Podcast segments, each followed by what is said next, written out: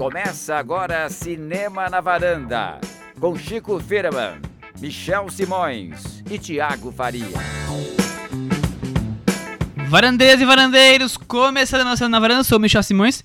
Episódio de número 179, Chico Firman. Já tem isso tudo? É, Nossa quase senhora. duas dezenas. Longa jornada, espaço adentro. Nossa, essa foi essa penetrou bem. foi aos, foi ao, aos- ao fundo do Isso é universo. quase um spoiler do é filme quase que um spoiler. hoje. Isso eu ia dizer, faz todo sentido com o filme que a gente vai falar hoje. O tema principal do episódio é High Life, filme novo de uma das cineastas preferidas do Michel. Ele sempre comete o ato falho de citar o nome dela. Todo é nome- Agnès Varda o nome Todo dela? nome francês eu ponho o Claire Denis no meio, é Claire né? Denis, é o filme novo da Claire Denis, Coitada. nossa querida diretora francesa. Já é o segundo filme dela na varanda, né? Já falamos anteriormente, vamos relembrar mais tarde. E também vamos falar de um filme chinês, Longa Jornada à Noite Adentro, que é o maior sucesso chinês de bilheteria de art house. Vocês sabiam disso? Sabia. Michel, eu sabia, mas tem um Mas detalhe a aí que o sucesso depois. foi É, meio então, a uma, a uma- vai- picaretagem art house. a Vamos gente vai falar sobre O isso. sucesso. Fiquem aí, porque daqui a Então- pouco a gente explica. Como são dois filmes que têm um quê existencialista, vamos aproveitar e fazer uma viagem no subgênero do sci-fi, certo, Chico Firman? Vamos, mas eu queria saber uma, uma coisa da Cristiane. antes. Opa! Cris hoje está com a gente. Olá. Oi, Cris. Cris, duas coisas aconteceram esse final de semana. Quer dizer, esse final de semana não, uma foi hoje. Ah, veja só. Que eu quero saber o seguinte: o que é que você achou de Paula Fernandes e Luan Santana cantando a versão brasileira de Shallow? Que vai chamar Juntos, que tem tudo a ver, né? Shallow, que Nossa. significa raso. Vai chamar Juntos. Saiu algum trecho, Cris? Ou a gente só vai ficar no. Ainda bem que vontade? não. Eu, Ah. eu sei que existe uma versão eh, forró, alguma coisa assim, que Existe, com certeza é existe. melhor. O Shallow é, é traduzido como chão. Que é melhor, né? Shallow, chão. Faz mais sentido, inclusive, né? É. Porque shallow é raso, chão tem mais a ver. Juntos, não. Pois vai chamar juntos. Muito bem. A Cris já gongou, nem ouviu, já gongou. É, já tá Nem ouvi, já gongou, né? Me falaram que a Lady Gaga aprovou, mas é que a Lady Gaga, Ela não- rapaz, olha a situação essas da, da sanidade da e ela pessoa. tá- se ela tá preocupada com a próxima turnê. Aí ela disse: ah, ok, beleza, ok. Quem? Luan Santana? Deu ok. Pingou o dinheirinho, ela Entendeu? topou, né? Um negócio assim. Eu que queria ver o filme com a Paula e o Não, Luan. eu não queria. Não? Eu queria. Você queria? Seria o nosso próximo Cinderela Baiana, né? Seria, Nossa com certeza. Senhora. E Enfim, tem outro tema que você ia tem perguntar outro pra tema, ela? eu não sei se vocês querem falar depois Vai, ou antes. vai, como- Onde é que você estava esse final de semana? Eu acho que é tema pu- puxadinho esse, hein? Então segura. Então segura. Vamos segurar a audiência aí. A chefe mandou, a gente obedece. É, vamos começar então diretamente para a primeira pauta de hoje, High Life, filme da Claire Denis, diretora francesa, nasceu em Paris, Thiago, 73 anos. Mas ela cresceu na África colonial. O pai dela mudava de dois dois anos, era um fã de geografia, vivia mudando. Ela Antes de virar diretora, ela estudou cinema e foi assistente de direção de uns diretores não muito conhecidos, como Jacques Rivet, Ca- Rivette. Rivette, Rivette, desculpa. O Costa Gavras, o Jim Jarmusch, o Vin Wenders. Só a turma, Pouquinho, né? só a turma que não, é, não conhece muito de, de filmes, né? Eu li que ela foi assistente de direção do Paris, Texas. É. Olha Paris, que Texas. coisa. Do- ela do- tava lá cuidando do da- dos bastidores. É, que, que- isso, que, que mulher, né? Que mulher, né, Michel? É um- Porque, porque, aliás, eu queria saber, já começando a minha entrevista com o Michel hoje, Temos esse a momento. gente tá entrevistando pessoas. O Chico entrevistando a Cris, eu tô entrevistando o Michel. Michel, por que a Claire Denis tá lá no seu top 5 de diretoras preferidas? Eu acho ela uma das diretoras mais instigantes do, dos últimos, sei lá, duas, três décadas mais, talvez, do cinema. Eu, eu gosto muito dessa coisa, essa intimidade meio sobrenatural, meio perversa que muitos dos filmes dela têm, como, sei lá, O Intruso, o Trouble Every Day, Desejo e, e Obsessão, né? Uhum. Eu acho o, o White Material, que é um filme que junta, inclusive, essa experiência que ela teve em, na África colonial, eu fico muito intrigado com o cinema dela. Tira a zona de conforto. E vocês, o que vocês acham do cinema de Claire Denis? Eu gosto de muita coisa que ela fez. O, o meu filme favorito é O Bom Trabalho, que está fazendo inclusive 20 anos esse ano, estará presente na nossa discussão de 99 em breve. É, eu acho um filmaço que ela fez e é um material totalmente masculino que ela transforma, ela dá o toque dela pra, pra história. E eu acho uma cineasta interessantíssima, uma das mais, realmente uma das mais interessantes dos últimos tempos aí. Tava, você- tava super com expectativa para esse É, filme. eu também. E você, Thiago? também, Michel, concordo com você. Pra mim é uma das principais cineastas em atividade. É, ela me surpreende sem perder um olhar que eu identifico em cada filme como algo bem particular, um olhar singular dela. E mas cada projeto parece que traz algo ali que provoca sensações diferentes. Surpresas, mas sempre tem um leve incômodo, É, né? só a gente lembrar que o filme anterior dela era, digamos, uma comédia quase sobre relacionamentos, né? O Deixa a Luz do Sol Entrar, a gente comentou aqui na varanda. Episódio número 120. Com a Juliette Binoche. Contatos imediatos com os anos 80. Era um filme em que a Juliette Binoche tinha vários encontros com boys lixo, né? Resumindo, era isso. Perfeito. E agora a Claire Denis fez uma ficção científica, filosófica, difícil, violenta, com uma carga sexual muito forte. Então ela tá, ela sempre muda dentro do cinema dela sem perder alguns temas que são essenciais ali na maneira como ela filma. É, é uma cineasta que está sempre me impressionando, me desafiando, provocando. Então É nem isso. sempre gosto tanto dos filmes dela, mas todos são no mínimo é, no, no mínimo perturbam de alguma maneira, eu acho. Intrigantes, né? Uhum. Eu ouvi hoje duas entrevistas com ela, entrevistas curtas em, em podcasts. Ela é uma figura. né? Ela responde as coisas meio tipo o Gilberto Gil, assim, sabe? Meio desconexa, mas que tem muito coisa interessante ali no- nos comentários. Teve uma que ela- a pessoa fez uma pergunta, ela falou assim: na verdade você está fazendo a pergunta errada. A pergunta devia ser tal. Ela pegou e fez a pergunta e depois respondeu. É uma figura, Claire Denis. É. É o 18 filme dela. Vocês têm algum filme favorito? Eu já falei o meu. É, o Thiago O o do Chico, é o Bom Trabalho, O meu é o 35 doses de rum. que é um filme que parece Ozu, né? Tem uma referência Uhum. bem clara de Ozu. Eu- O que eu mais gosto é o Intruso, que acho que foi o filme que mais me provocou. Ali. Achei super diferente. Acho que ela, ela sempre trata muito dessa parte física dos personagens, né? Muito forte no cinema dela. E isso. nesse filme isso vai ao, ao limite, eu acho. Eu adoro esse filme, mas gosto muito de vários outros também. O Minha Terra África eu, eu gosto, Nossa, eu que é um filme que o Michel tão gosta muito. tenso. Acho que foi um dos meus favoritos daquele ano. Sim, o Bom Trabalho também. Enfim, vários. Quer dizer, quem não conhece a Denis, corre pra ver os filmes dela, porque valem a pena. Vamos pra sinopse, então?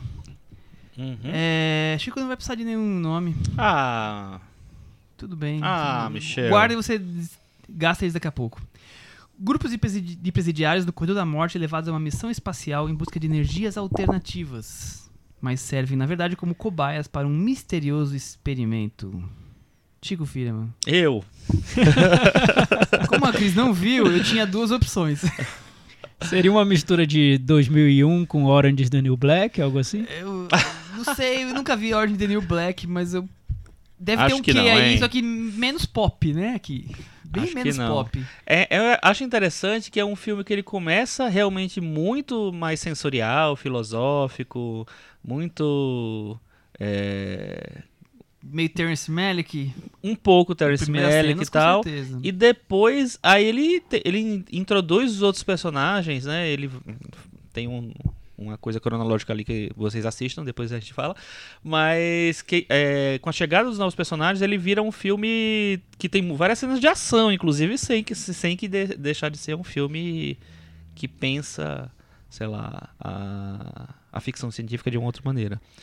É, eu achei um filme bem curioso. Eu tava com, eu falei com vocês, eu tava com muita expectativa com o filme. Por, primeiro porque eu acho que o Robert Pattinson tá numa excelente fase. E segundo porque a Claire Denis fazendo uma ficção científica. Então eu acho, assim, me, me, é, alimentava as minhas expectativas em vários aspectos. É, e eu acho que tem coisas muito interessantes no filme. Eu não sei até agora, talvez eu precise ver de novo para poder é, ter certeza se eu gostei ou não. Eu agora eu tô nessa fase, Michel. Tá eu vejo o filme duas, duas vezes pra poder ter certeza que eu gostei ou que eu não gostei. Mas beleza, por enquanto eu gostei. Vamos ver até o fim dessa conversa. Vamos ver até o fim dessa conversa. Segura aí, né, Chico? Você sabe que as, as pessoas que mais me influenciam nas minhas opiniões são vocês, né? Pronto, Então, acabei de ganhar meu dia. Nossa, Ah. pronto, fechou. Vou- vamos pra. Beta varanda. tá varanda. Michel, qual é a sua nota, Michel? Eu vou dar igual. então eu vou falar antes do seu hoje pra você ficar tranquilo. Tá. Tiago, o que, que você achou de. High Life que passou na competição de San Sebastião. Esqueci de comentar, eu sempre trago Pois é, o filme comentário. estreou. te- teve um, um circuito reduzido nos festivais. Super né? reduzido. É Ele engraçado. passou no Festival de Nova York também. É. Eu tava lá, eu não consegui ver porque ele já tinha passado quando eu cheguei, mas ele teve essa, Ele era essa pré-estreia super cotado pra Cannes, mas tem alguma coisa que os filmes da Claire Denis não estreiam em Cannes nos últimos anos. Alguma relação, eu não sei se é, se é a produtora, se é o pessoal que coordena o festival com o cinema dela, mas já não é a primeira vez que se espera e depois não acontece. Mas ela já teve filmes em Cannes no passado. E tinha tempo, tava pronto. Tava Foi pronto. escolha, é. Pois é, é um filme que dá um nó na nossa cabeça. Eu gosto desse tipo de filme, né? Que a gente termina de ver e não sabe muito bem se gostou, se não gostou, o que, que aconteceu ali, por onde começar a interpretar o filme. A sensação que eu tive quando terminou o filme foi de que o conjunto era, no meu ponto de vista, irregular. Até falo com muito cuidado, porque é um cineasta que eu gosto muito, então eu, tenho medo- eu sei que ela tá à frente da minha percepção. Ela tá pensando lá na frente, eu tô atrás, correndo, tipo um cachorrinho, Eu mal vi tentando o entender. dela. É, eu tô tentando entender. Mas eu sinto que é um filme irregular no que ele se propõe, mas com momentos muito fortes.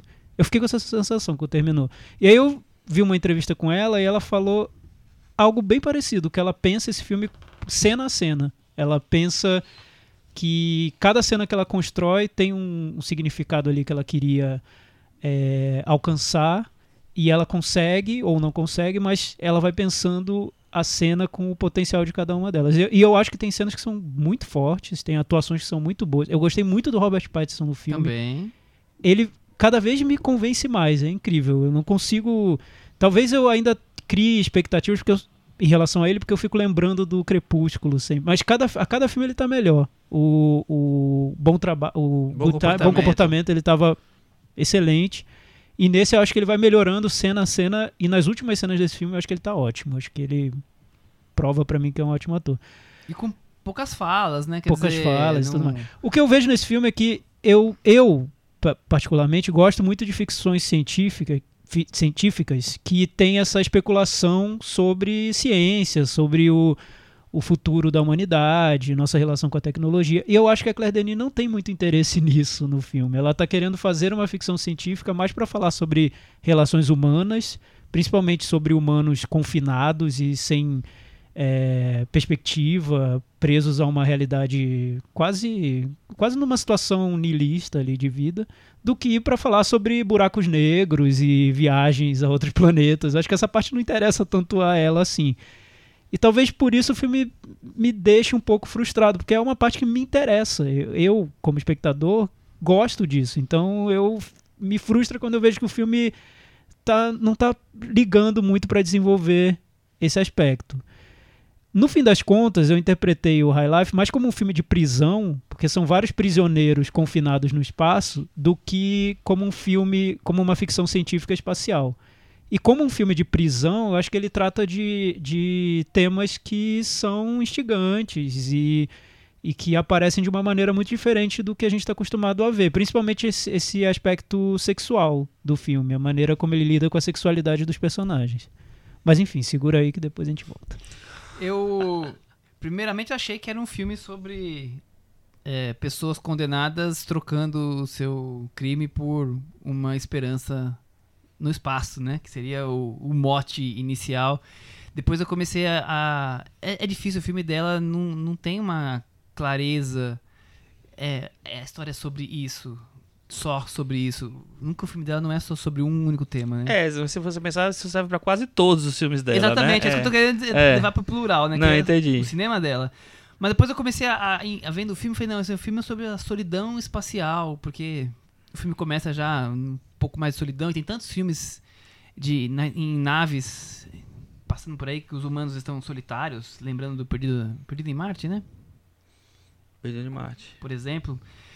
É, não de- é em nave, né? É em, é em Marte, mas, é, mas tem essa, tem Tem essa, essa ligação, sozinho, né? realmente. É.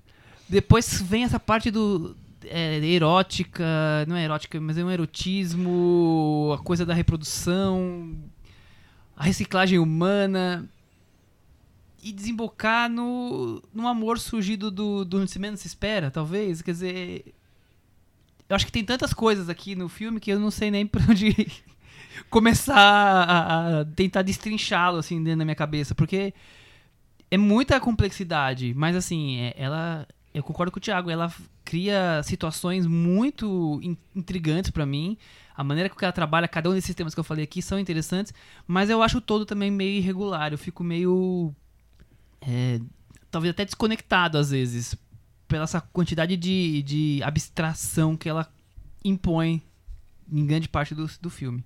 Eu acho que um caminho para entrar no filme, só interrompendo o Chico, que é a vez Não, dele. nem, não, não é a minha vez. é, é, é por essa questão do encarceramento. Eu, eu li uma entrevista com ela, ela tem uma postura muito humanista e quase de ativismo mesmo em relação a essa questão do sistema prisional. Ela é totalmente contra a pena de morte e ela vê que nas prisões é, os estereótipos são totalmente desmontados. Então a pessoa que entra lá como um bandido, às vezes se descobre uma pessoa com, com boas intenções, ou o contrário.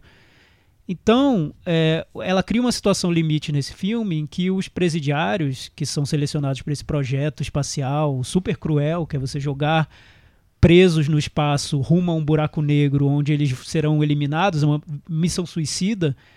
O que, o que acontece no filme, ah, essa parte científica da ficção científica do filme, seria um projeto em que essa nave iria para um buraco negro, chegando lá os tripulantes morreriam, mas algo incrível aconteceria ali, que o roteirista não teve criatividade para explicar o que, mas que traria um grande benefício para a humanidade. Enfim, seria resumindo bem, É, seria é, algo é. assim. Mas o que ela tá colocando em jogo durante o filme é, é como se ela tratasse de uma prisão espacial. E como esses personagens lidam com, com essa realidade sem futuro e como eles relacionam entre eles.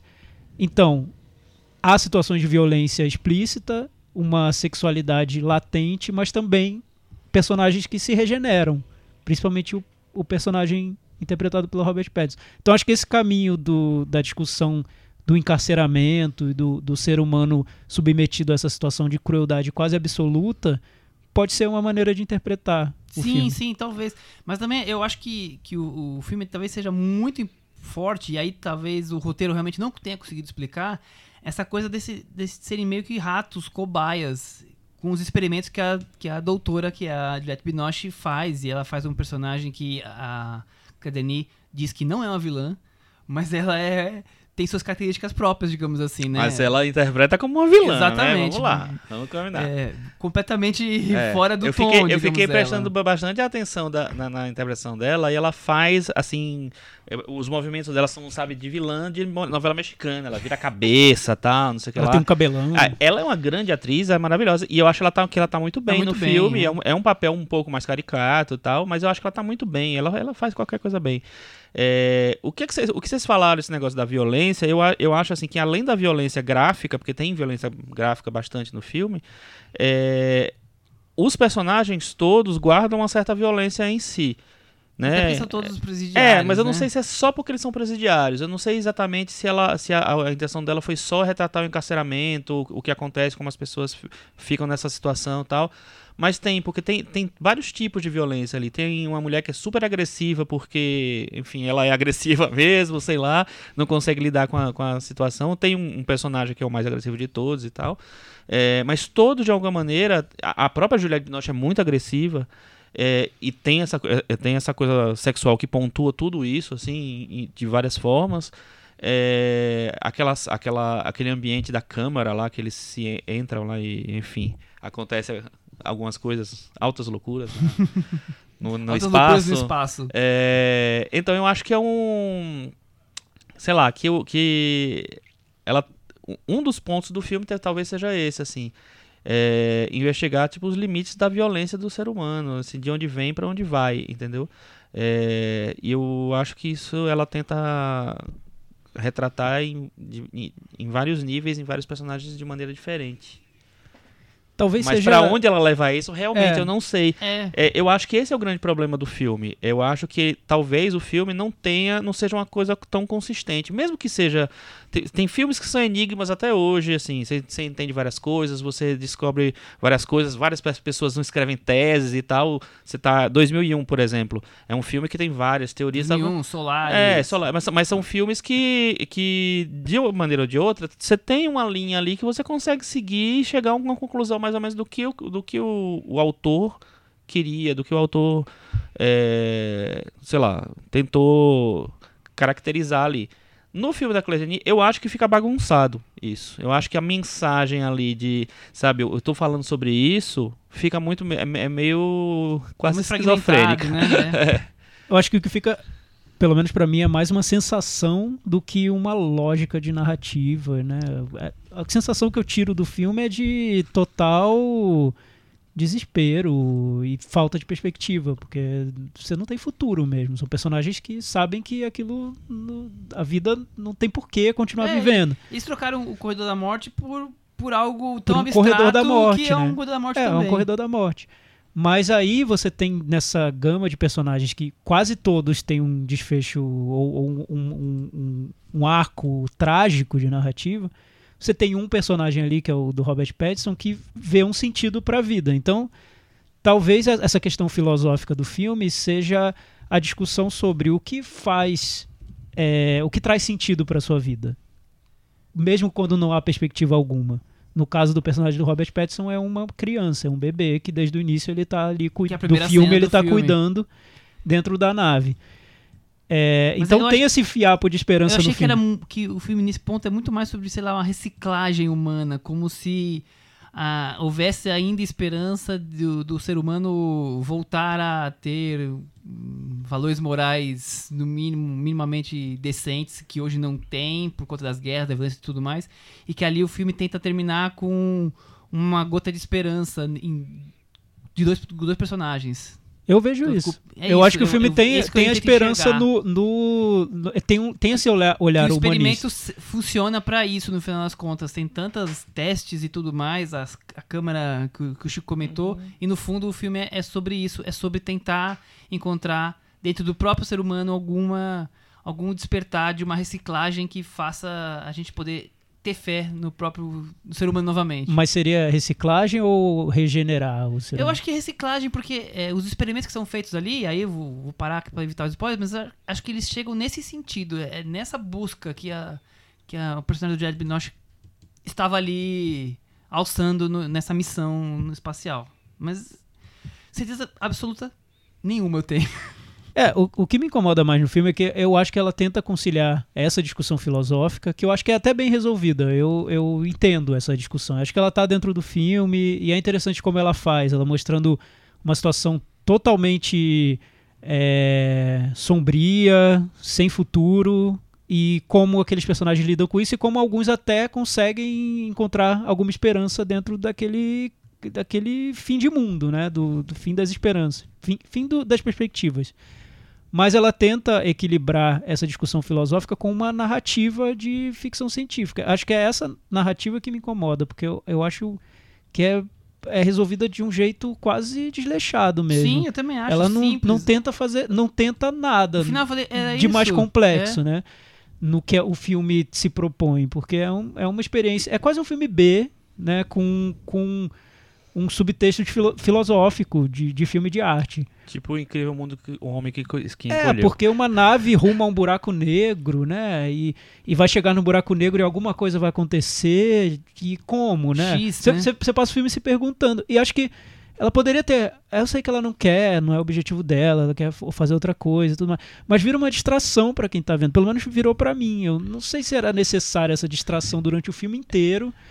É, é ele fazer com que eu ficasse questionando traços do roteiro É, que eu- eu não precisavam estar tão explícitos, no É, meu ponto de vista. Eu acho que tem menos. duas, duas coisas que me incomodaram. Primeira coisa, assim, eu acho que, que, que acho não, ela não é realmente tão íntima de ficção científica, tanto é que é a Claro. primeira que ela fez, né? Não, acho que não tem nada parecido com Não, ficção eu fiquei científica, imaginando, né? vendo esse filme, na ficção que a Lucrécia Martel ia fazer e acabou desistindo, né? Nossa, olha aí. E aí, é, de qualquer jeito, eu acho que quando você se propõe a fazer uma coisa, você tem que respeitar algumas regras. Você tem, você tem um universo ali que você tem que dominar de alguma maneira. Eu não sei se ela domina tanto aquilo. Então fica aparecendo, algumas coisas me parecem bem ingênuas, tipo assim, ah, indo pro buraco negro. A gente já viu muitas vezes, né? Então, beleza, ok. Mas tudo bem, a gente topa. É a, é a Claire Denis, ela tem. Vai chegar. Até chegar lá no buraco negro, vai ter muita coisa interessante. É, mas isso eu acho que, que, que fica meio que é meio bobo, assim. É, um, é meio bobo. E a outra coisa é que eu acho que realmente falta uma intimidade ali. Então, é, coisas que poderiam ser mais eh, desenvolvidas, como que, o que você falou dessa relação mesmo com o futuro, com a, é, as, as, possibilidades, tal, como vai ser e tal. Eu acho que ela meio que passa em branco, assim, ela não, não quer muito se envolver com isso. Então, ela foca nessa coisa talvez da, da busca da redenção ou da busca da como, você, como é que você falou a palavra?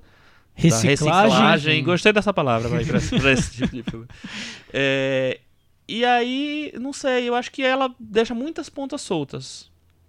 Até chegar a achar lá. Mas assim, eu, é, eu adoro ficção científica e adoro é, filme passado em nave espacial. Então eu já vou feliz pro filme.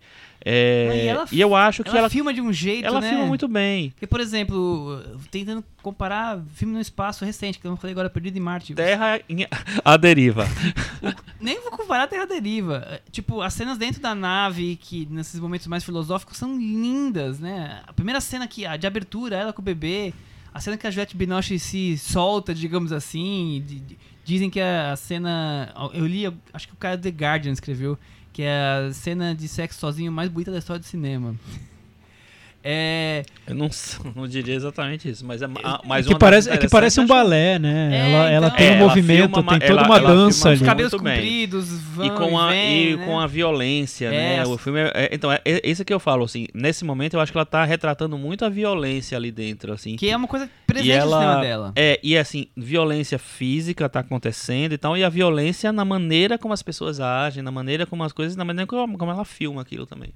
Muito bem. É que pensando cena a cena, eu acho que tem cenas que para mim são ótimas Belíssimas, no filme. É? O, essa cena da Juliette Binoche na máquina que, em que coisas incríveis acontecem, né, Chico? Nessa máquina. Tem uma máquina, né, gente, no filme. Vocês vão ver. Coisas incríveis acontecem nessa máquina. A cena de violência, que tem um ataque ali dentro da nave, eu acho ótima. Me lembrou Cronenberg até, na maneira como ela mostra a violência, que é muito explícito e ela mas, quer mostrar o lado, mas, o, o, sofrimento físico. Mas lembra o intruso, é, lembra enfim, desejo e, e obsessão. obsessão. Dizer, lembra também. Dela tá ali bebendo. O, ela até trapaceia um pouquinho pro bem, porque ela coloca um jardim dentro da nave. Ah, então, essas cenas do jardim são, são meio, lindas, é... porque ela mostra a natureza. Mas e... meio boring, eu, né? eu, mas eu gostei. Eu acho que ela mostra as, as, as plantas ali bem de perto. Então são você lindos, os... meio boring. É, é, você, gosto, vê, você vê que dividiu. Que as pessoas dividiu a varanda. a mesma coisa. Dividiu a varanda, a cena do, do jardim. As cenas do, do Robert Pattinson com o bebê, eu acho que são demais. Uma delicadeza são incrível. ótimas. Então, assim, são pensando lindas. cena a cena, se fossem vários curtas da Claire Denis, para mim todos seriam ótimos. O problema para mim é essa conexão entre as coisas Exato. e principalmente porque ela quer fazer um filme. Isso, isso que é difícil explicar para quem gosta do cinema da Claire Denis por esse lado mais que seria mais abstrato, mais filosófico e tudo. Tá, nisso tudo eu acho que ela continua muito bem, é, um, é uma cineasta incrível. Só que nesse filme ela quer desenvolver uma trama também, né? Tá lá, tem início, meio e fim, tem uma trama bem amarradinha que ela quer desenvolver. Nesse ponto que para mim o filme peca bastante. Tudo que, que é o resto filme... tem de, de, transcendental, a trama para mim tem de banal. Eu acho muito E fora muito que é um primário filme mesmo. em inglês, então ele termina tendo mais obrigações. É um filme com inglês, com Robert Pattinson, você cria mais expectativas comerciais também, né?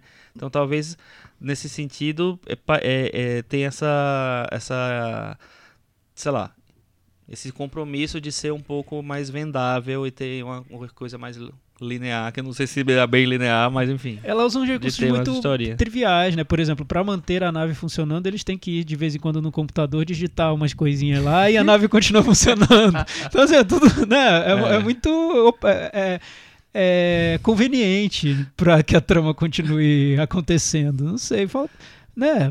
Imaginação é legal pra isso também, não só pra desenvolver. Cada no meu 20 ponto de vista. Cada 20, eu tinha esquecido, cada 24 horas ele tem que ir lá, é, né? que acontecia no Lost, parece que foi algo que eles tiraram Ah, é? da- do Lost. No E Lost tinha uma que ela- máquina que você tinha que digitar. Ela um- escreveu com mais dois roteiristas e teve um consultor, que deve ter sido um cara de Esses consultores científica. me matam. É. né? Deve ser Depois- mesmo, os mesmos consultores do, do, do, do Terra Deriva. É, depois, capaz. exato. Né? Eu O pensei mesmo. nisso, do cientista que ajudou te- do Terra Deriva. Tá vindo a na mesma, Deriva. mesma consultoria. É, o cientista desse filme, coitado, chegou num ponto que ele deve ter dito: Claire Denis, faz qualquer quiser. coisa, eles vão pro Ah. buraco negro, alguma coisa vai acontecer quando eles chegarem lá dentro, não sabemos o que. Você termina o filme antes, coloca uma trilha bonita e joga pra Deus, vamos pro Festival de Nova York curtir. Acho que é por aí. Por aí. É, o Chico comentou que o filme em inglês é o primeiro filme em inglês dela. É o primeiro? É, e eu aí tava tentando lembrar. Perguntaram pra ela por que o primeiro em inglês. Ela falou assim pra pessoa: é, Seria a pessoa que línguas que fala no espaço? Inglês, russo e chinês. Eu ia fazer o filme em inglês. Por que não em chinês, né? Tá tão em alta. Gente, podia falar em francês. Já fizeram tanto filme de Gengis Khan em Então ela, inglês. fa- então ela- falava ela fala, em francês. não tem de filme boa. de fran- não tem astronauta falando em francês no espaço. Talvez tenha razão. Então, mas dito tudo isso, Claire Denis, parabéns, continua incrível, filma bem. Assim, é, é Você tá querendo eu acho ela que alguém venha aqui na varanda? É isso que eu ia falar, Quem? ia comentar. A nossa ombudsman. Não, gente, é admiração só. O, a gente, a não, gente é de Denis, mas a vamos gente- pra meta varanda. a gente soube que você foi ameaçado, é isso? Ameaçado, como assim? Você quer trazer uma história Não, doméstica? não Não, sei, pode não deixar. sei, deixa, deixa, deixa, deixa. Abafa, Não, é que a abafa. nossa ombudsman, a Ale Marucci, ela- eu até vou dar esse recado porque ela disse que tava com vontade de ter vindo à varanda pra falar sobre esse então filme, vem, High a gente já chamou tantas vezes. que ela detestou High Life e ela falou, Thiago, você fica criticando esses filmes depois que você assiste, você chega lá na varanda e dá nota 8 e diz que é maravilhoso. Então, Fica tá aí, tímido. tá dado o recado. É que a gente reflete sobre o filme, Sim, né? com A gente vai certeza. lá, vê as entrevistas, a gente cresce, né? Ó, Assistindo gostei. aos filmes. É, Sensacional, é adorei. É isso aí. Tipo O bebezinha. Tipo o bebezinho. Ah, Eu gosto de falar que os filmes bons são aqueles que não acabam quando terminam. Ó, Michel. hum. Eles vão muito Michel, além se você continuar com essas frases, eu vejo você milionário em pouco Ah. tempo. Porque é esse o segredo. Roberto Crie frases de autoajuda. Qual é essa? Não acaba quando termina. Filme bom não não acaba quando terminam. É, High Life, minha metavaranda é 6. Tiago Faria. Eu vou dar, com muita dor no meu coração, 6,5. Chico. Eu vou dar seis. Com isso, High Life, Claire Denis ficou com 62 no Metavaranda e está aqui na varanda convidada para o churrasco Ficou na varanda, né? espacial. Claro que sim, Ficou na ficou varanda. na varanda.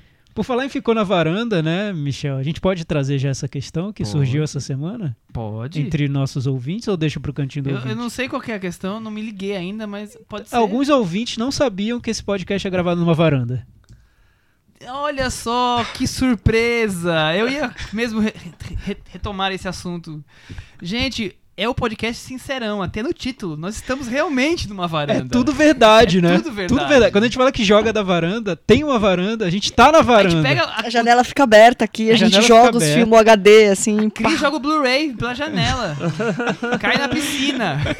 Lá, se vocês tiverem dúvidas, entrem lá no YouTube do Cinema na Varanda que tem um teaser. A Cris fez um teaser caprichado em 2016, provavelmente. Que mostra a 2017, varanda. Que mostra a varanda, mostra bastidores isolados. Só ela aqui mexendo nos aparelhos. Então é real, É. a gente tá aqui ao mesmo tempo na varanda, de, É numa mesa, é presencial. presencial. A gente não tá em países diferentes. Não é estamos, Exatamente. mesa. não estamos no Skype, né, Cris? Sim, sim. Me, pergun- me perguntaram essa semana, fui pegar de sopetão, e ah, que acharam, também acharam muito curioso que era presencial, que estávamos todos aqui na mesa semanalmente e com uma periodicidade e tal. Essa coisa antiga de se É, encontrar. mas né? é isso, mas é Encontrar isso e que tal, a pessoa a, ficou muito é impactada. isso que a assim. Claire Denis discute. O, a- o contato se perde nesse mundo, né? É, é por aí, é mecanizado. por aí. Não, eu, eu, eu até tava falando pro Michel, né, que eu tinha, olha só, vou, né, desentendo. Tinha um professor de inglês que ele falava assim que quando ele tinha 12 anos ele ensaiou pra ir no McDonald's, ele ia pedir o número um e tal.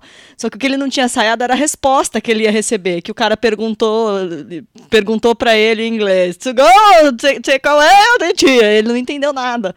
Porque ele achava que era só pedir, ia receber um yes e colocar. Eu também não entendi nada. Tipo assim, eu ia falar assim, ó, tem um podcast. A pessoa ia falar, legal. A pessoa perguntou se era presencial, se era Viu? todo mundo se encontrava, se tinha varanda mesmo. Eu achei muito inusitado. Então vamos repassar. A gente grava toda semana os quatro juntos na varanda, a varanda do Michel e da Cris, que nos abriga já tá, três, Três anos e meio. É quase uma segunda 179. casa, né, A Chico? nossa segunda casa. Segunda- Toda segunda-feira Eu acho que eu tô mais aqui, estamos do que na minha casa. Eu também, eu também. Que coisa, hein? Daquele É, teaser, a única coisa que mudou é que a gente fazia no começo um processo de fazer um apoio com livros pros microfones. Aí a gente a um mês recebeu é, o, centro, o centro de custo do cinema da varanda fez um orçamento e, e conseguiu uns suportes aí que estão aqui até hoje. Mas a gente continua gravando com microfones de karaokê.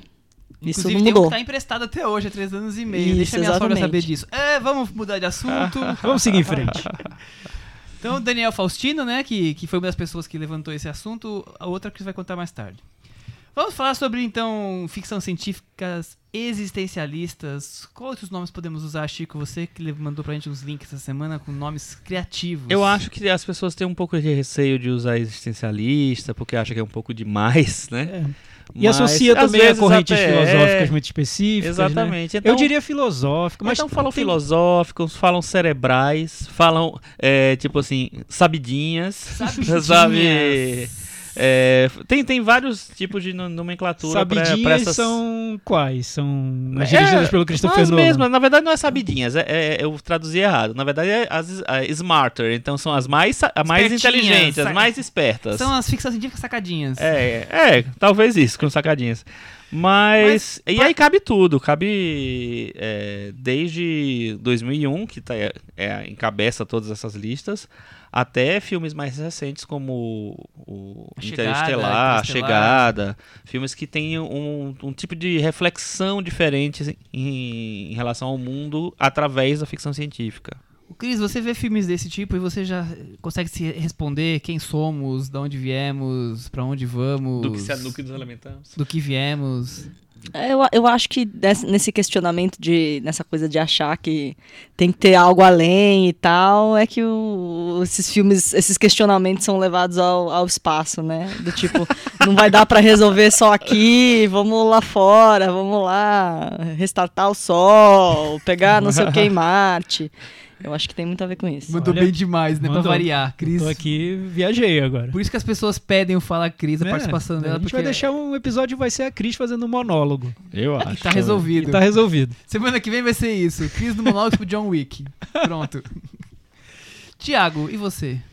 Eu o quê? O que, que você tem expectativas sobre sci-fi? Ah, eu adoro ficção científica, gosta? adoro. É um gênero que eu gosto muito. dentro das ficções. Mas o que acontece. Então, o que acontece pra mim é que eu, eu gosto de filmes de ficção científica. Mesmo é porque é um, é um, é um gênero muito amplo, né? Você tem desde o filme que, o, que, que é mais cômico, que vê, vê o futuro como uma espécie de brincadeira, um jogo. Você vê um filme como De Volta para o Futuro Parte 2, que eu adoro, que tinha os skates voadores. Então, só é, de ver a possibilidade da existência de um skate voador, aquilo já me deixava deslumbrado, adorava.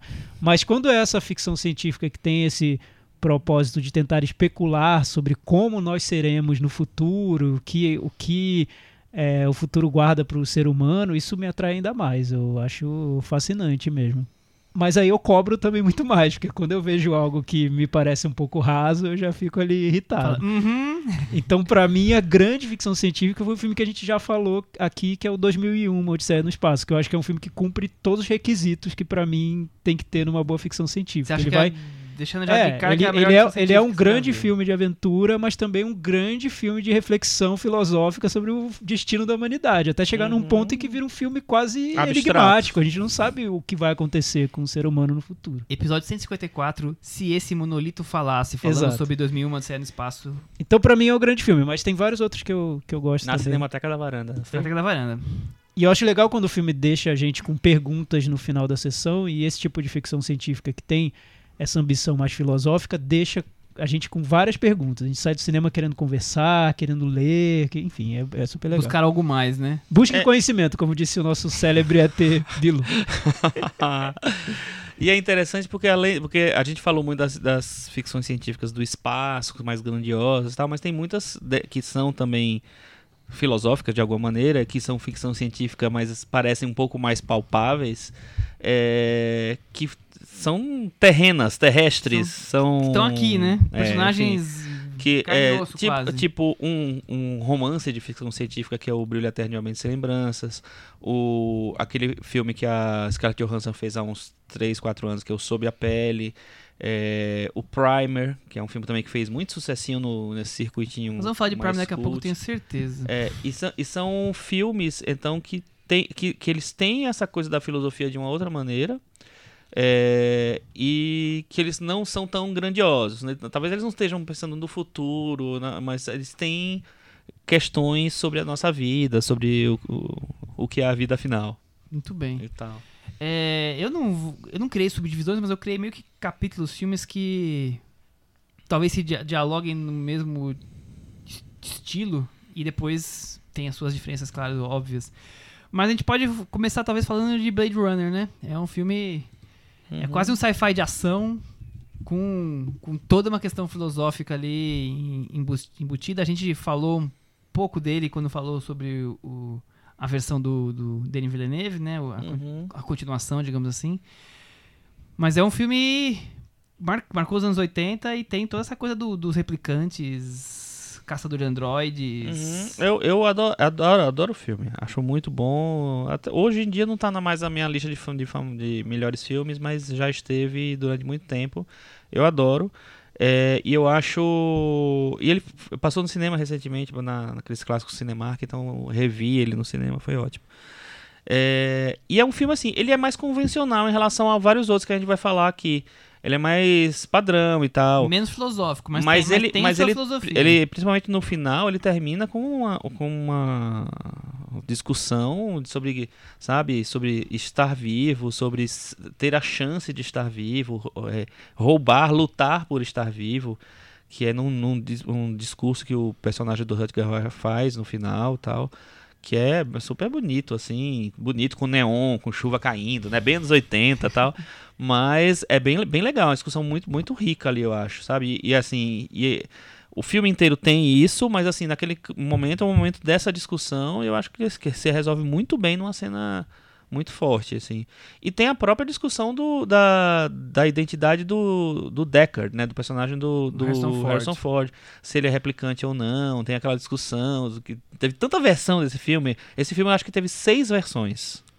Do é, diretor, do vídeo Acho do que nem o, diretor. o É. Ridley Scott conseguiu se sabe mais. decidir se É. ele era replicante ou não. Exatamente. Demorou pra chegar. Então tem, tem várias versões e tal, e, e foi um, um tema que acho que empolgou muita gente, assim, no, é, para discutir sobre o assunto e tal. Quem, quem somos afinal? Ele é replicante ou não, Cris? É, o Blade Runner é, é inspirado num, num livro ou conto, acho que o conto, conto. do Philip Dick. É. E o Philip Dick é um dos grandes autores de ficção científica. Aliás, adoro, li vários livros dele e ele discute, ele usa a ficção científica para discutir identidade e o Blade Runner é muito, vai muito por esse caminho. Mas o que eu acho curioso no Blade Runner é que é um filme que especula sobre como seriam as grandes cidades no futuro.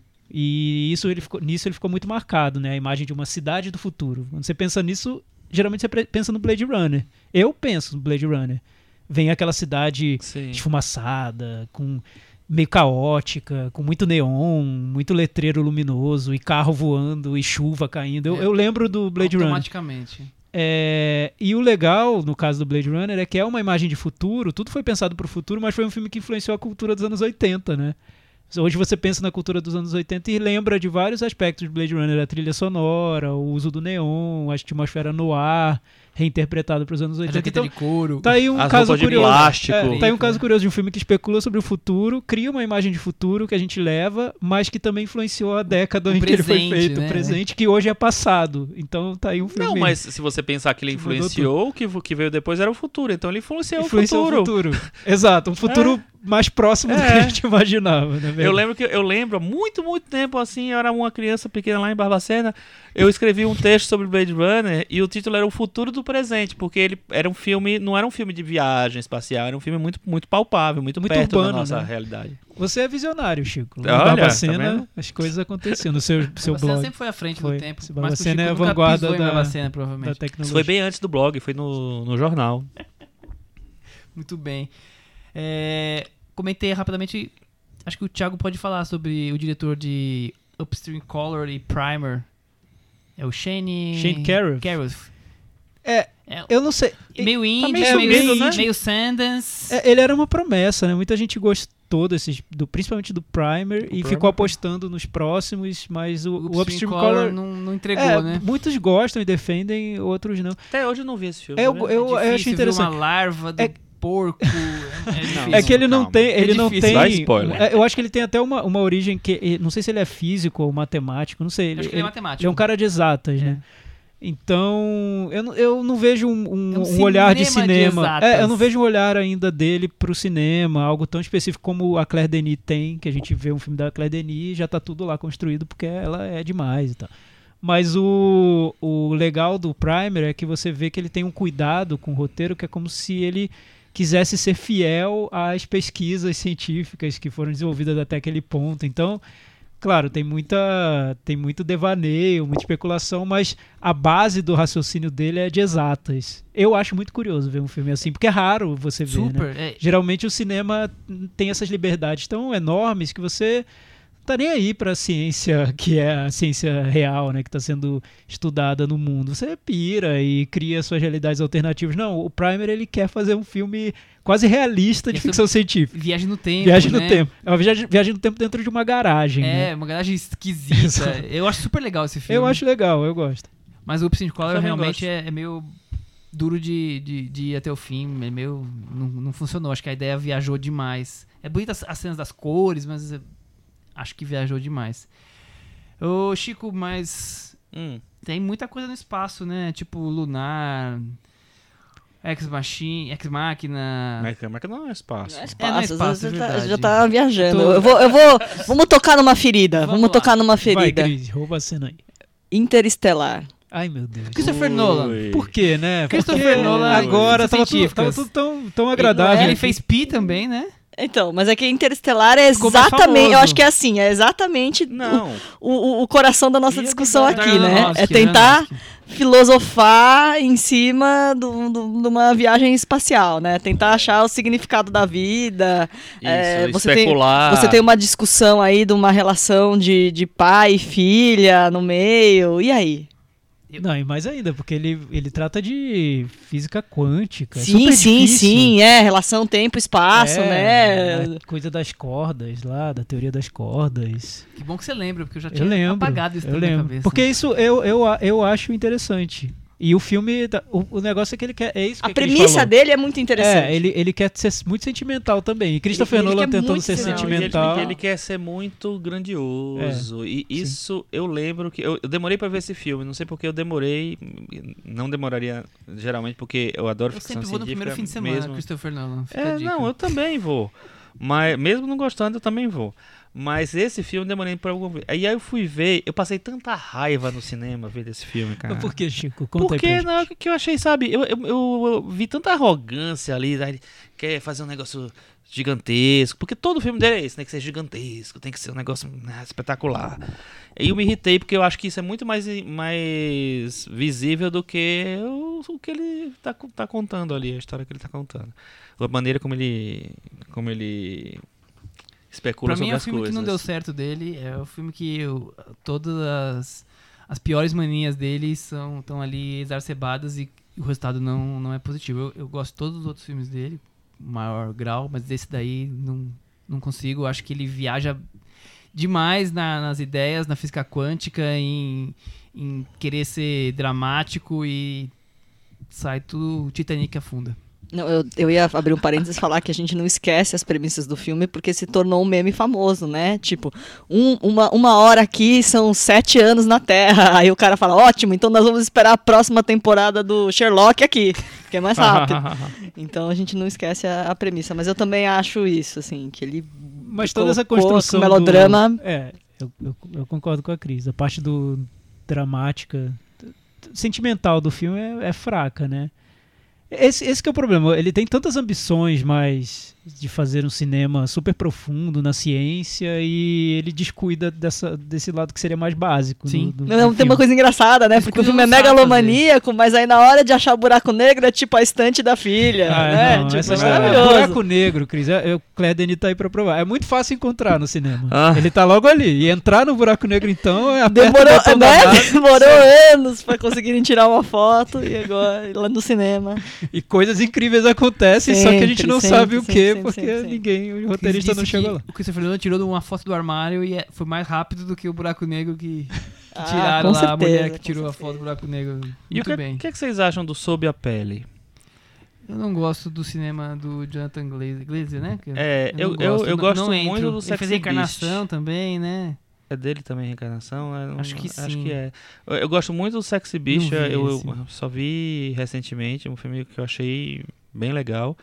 É, e Sobre a Pele, assim, eu gostei do, do- principalmente do fato de ser ficção científica e de ter essa pegada de tentar fazer um negócio diferente. Então eu acho que ele fica meio no meio termo entre essa coisa existencialista, a, a Scarlett Johansson é uma um alienígena né, que vem pra Terra e a- abate os homens, ela seduz e, e mata os homens e tal. Ele fica, acho que, um pouco nessa en- entre isso do, do, da- do existencialismo, do, de um, sei lá, uma, uma construção diferente da, da, da, de uma ficção científica e o, o artifício puro, porque tem muito artifício, é muito visual o filme. Eu acho muito bonito, assim, tem muita coisa bonita, mas é um filme de artifício também. É, eu acho, mas eu acho um filme interessante, não, não desgosto nem um pouco. E aí, Thiago? Então, não foi um filme que me, pra mim tenha marcado também. muito, mas, eu- mas eu acho que tem é diferente, porque geralmente a gente mostra ficção científica, o cinema mostra ficção científica com o ser humano indo para o espaço, enfim, ou indo para o futuro. E nesse caso é uma alienígena vindo pro planeta. Ao né? contrário, né? E aí você vê. É, é uma maneira diferente de olhar o ser humano com um certo distanciamento. Você cria uma personagem que não é humana. Nesse ponto é, é, é- é curioso. Eu não gosto muito. Eu acho um cinema muito afetado, né? Que quer muito se mostrar a todo momento, quer mostrar que é arte, que, que é criativo. Aquela coisa soturna, Eu acho que sufoca muito o filme. Sufocante, é, eu também. Não por me é convenceu que eu tanto. não Mas gosto, acho que é. quem entra na, na, Na vibe viagem dele, é. né, vai gostar. Cris e Gataca.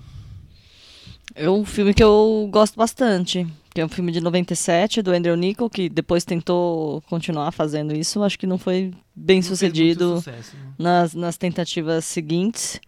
Esse eu acho que é um filme com, com uma. Como é que eu posso dizer? Ele tem, ele tem uma, uma premissa que ele consegue dar conta, eu acho, né? Que é essa coisa de falar que no futuro as pessoas vão, vão ter. vão ser geradas, os genes vão ser escolhidos e tal, e na verdade já, já é o presente isso, né? Que as pessoas vão, vão ser perfeitas, né? Você vai escolher se a pessoa vai ficar doente, se não vai e tal, que você só não consegue prever é, um, um acidente, alguma coisa assim. E aí mostra a questão do personagem do, do Ethan Hawke, que é uma pessoa gerada de maneira comum, tentando se posicionar nesse novo universo. E eu acho que ele consegue fazer de uma maneira pelo menos eficiente, assim. Ele consegue dar, dar conta da premissa que é mais atual do que nunca. Se vocês forem assistir, deve ser... a pessoa que vê hoje nem acha o filme futurista, eu acho. Deve achar a vida normal. Será que a realidade já superou o gato? É, pois é. Eu, eu eu tenho, eu tenho um pouco de medo de rever, assim, porque. Se bem que eu, não, não- eu revi até não, não faz pouco tempo. Ele, ele tem uma cena, cena inicial bonita do- dos irmãos nadando, assim e tal. Ele, ele, ele se arrisca por um lado mais poético, mas eu acho que nas premissas é capaz de tudo a gente achar que, que já é. Eu tava lembrando com o Chico que eu tenho um filme, um filme que é praticamente um filme B, né? Que eu adoro, que é um filme do Danny Boyle que chama Sunshine, Ah, Alerta gosto também. Solar, que é uma coisa assim que ele deve esconder da filmografia dele, Nossa. provavelmente, porque é o B do Ah, é B. muito Legal. Mas eu acho super legal. O filme tem um elenco de filme da Marvel. É, Porque é o verdade. Cillian Murphy, o Chris Evans, a, a Rose, a Rose Byrne, a Michelle Yeoh, Literalmente da Marvel. o Benedict Wong e o Mark Strong fazendo vilão. Gente, todos da Marvel. Todos da Marvel. o, filme é, o filme é delicioso, porque é uma. É uma é uma é, é Icarius 2 indo lá restartar o sol, porque a Icarius 1 foi lá e não conseguiu. Então você tem que ir lá dar, dar Ctrl Alt Del no sol e aí vai uma, uma equipe multidisciplinar para ligar o sol de volta. E aí aco- acontece tudo que você pode imaginar de, de dar errado, né? E eu só lembro, já, na verdade já pode dar spoiler, que o filme é de 2017, 2007 já passou a validade. Mas eu só lembro de estar vendo esse filme no cinema. E aí tem uma determinada cena que tem um observatório solar, que é um lugar onde eles vêm, fazem, né, eles ficam visualizando sol. Aquele negócio se abre, aí de repente finalmente aparece o vilão do filme. Eu só sei que é como é um branco total, a legenda ficou preta no cinema. É, eu lembro disso. Eu falei, gente, a legenda tá preta. Ferrou. O que que tá acontecendo? Quem é esse ser humano? E foi, eu Era achei o muito legal. Thanos. Era praticamente o Thanos. Eu recomendo Sunshine Alerta Solar do Danny Boyle. Melhor, melhor filme B de ficção científica existencialista. Eu gosto muito do, do, do Sunshine também. Acho Uma bem ficção legal. científica legal que eu gosto de de previsão de futuro. Você não gosta de ficção científica, Michel? Tudo bem. Então, mas uma ficção científica que eu gosto de previsão do futuro e que não tem nave espacial, não tem alienígena, não tem nada, é o show de Truman. Que eu acho que pre- previu muito bem. Porque foi exatamente o que aconteceu, né? Talvez ele Era uma não fosse, previsão de- virou uma ficção é, científica. Mas né? era, né? É, é uma estrutura de- meio de ficção científica, porque é prevendo um futuro que não existia e, É, e de um jeito um pouco distópico, é. né? Porque É, ninguém gostaria ali, muito de viver naquele E mundo. que- Curiosamente é escrito pelo, Pelo Andrew, Andrew Nichol, Nichol. no mesmo ano em que ele fez o Gattaca. É, então, ele, É. ele tinha esse, esse viés de tentar especular sobre o futuro. É, Mas eu acho interessante essa coisa que você falou do- das, das ficções ci- científicas que não parecem ficção científica, porque a gente tá acostumado a ver ah, nave espacial, não sei o que lá, precisa ter um- uma coisa assim para ser ficção científica. É, tem um subgênero da- que eu gosto muito, que são o- os filmes dos paradoxos temporais, que são aqueles que, que a pessoa fica preso num num como é que chama num lapso temporal num fluxo looping, temporal um num looping looping até. temporal que tem o feitiço do tempo, por exemplo, que não é uma ficção, não é, mas é uma ficção científica, talvez seja um exemplo mais conhecido, mais saudado. Mas tem dois filmes que são, inclusive, acho que do mesmo ano, que são 2013, que eu a- acho bem interessantes. Um se chama Coherence, que é coerência, né? Mas não, não vi tradução em, em português. É, que é um. São, é, acho que dois casais ou um grupo de amigos que está jantando e que aco- passa um cometa e que deixa eles presos naquele, naquele jantar eternamente. E aí tem, têm que resolver mil situações, que eu já tinha achado super interessante.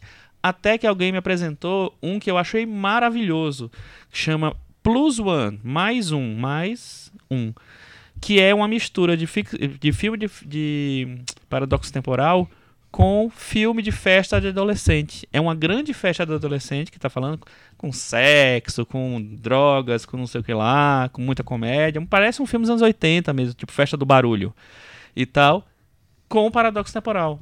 Então é uma mistura sensacional, um filme que ficou único, totalmente único.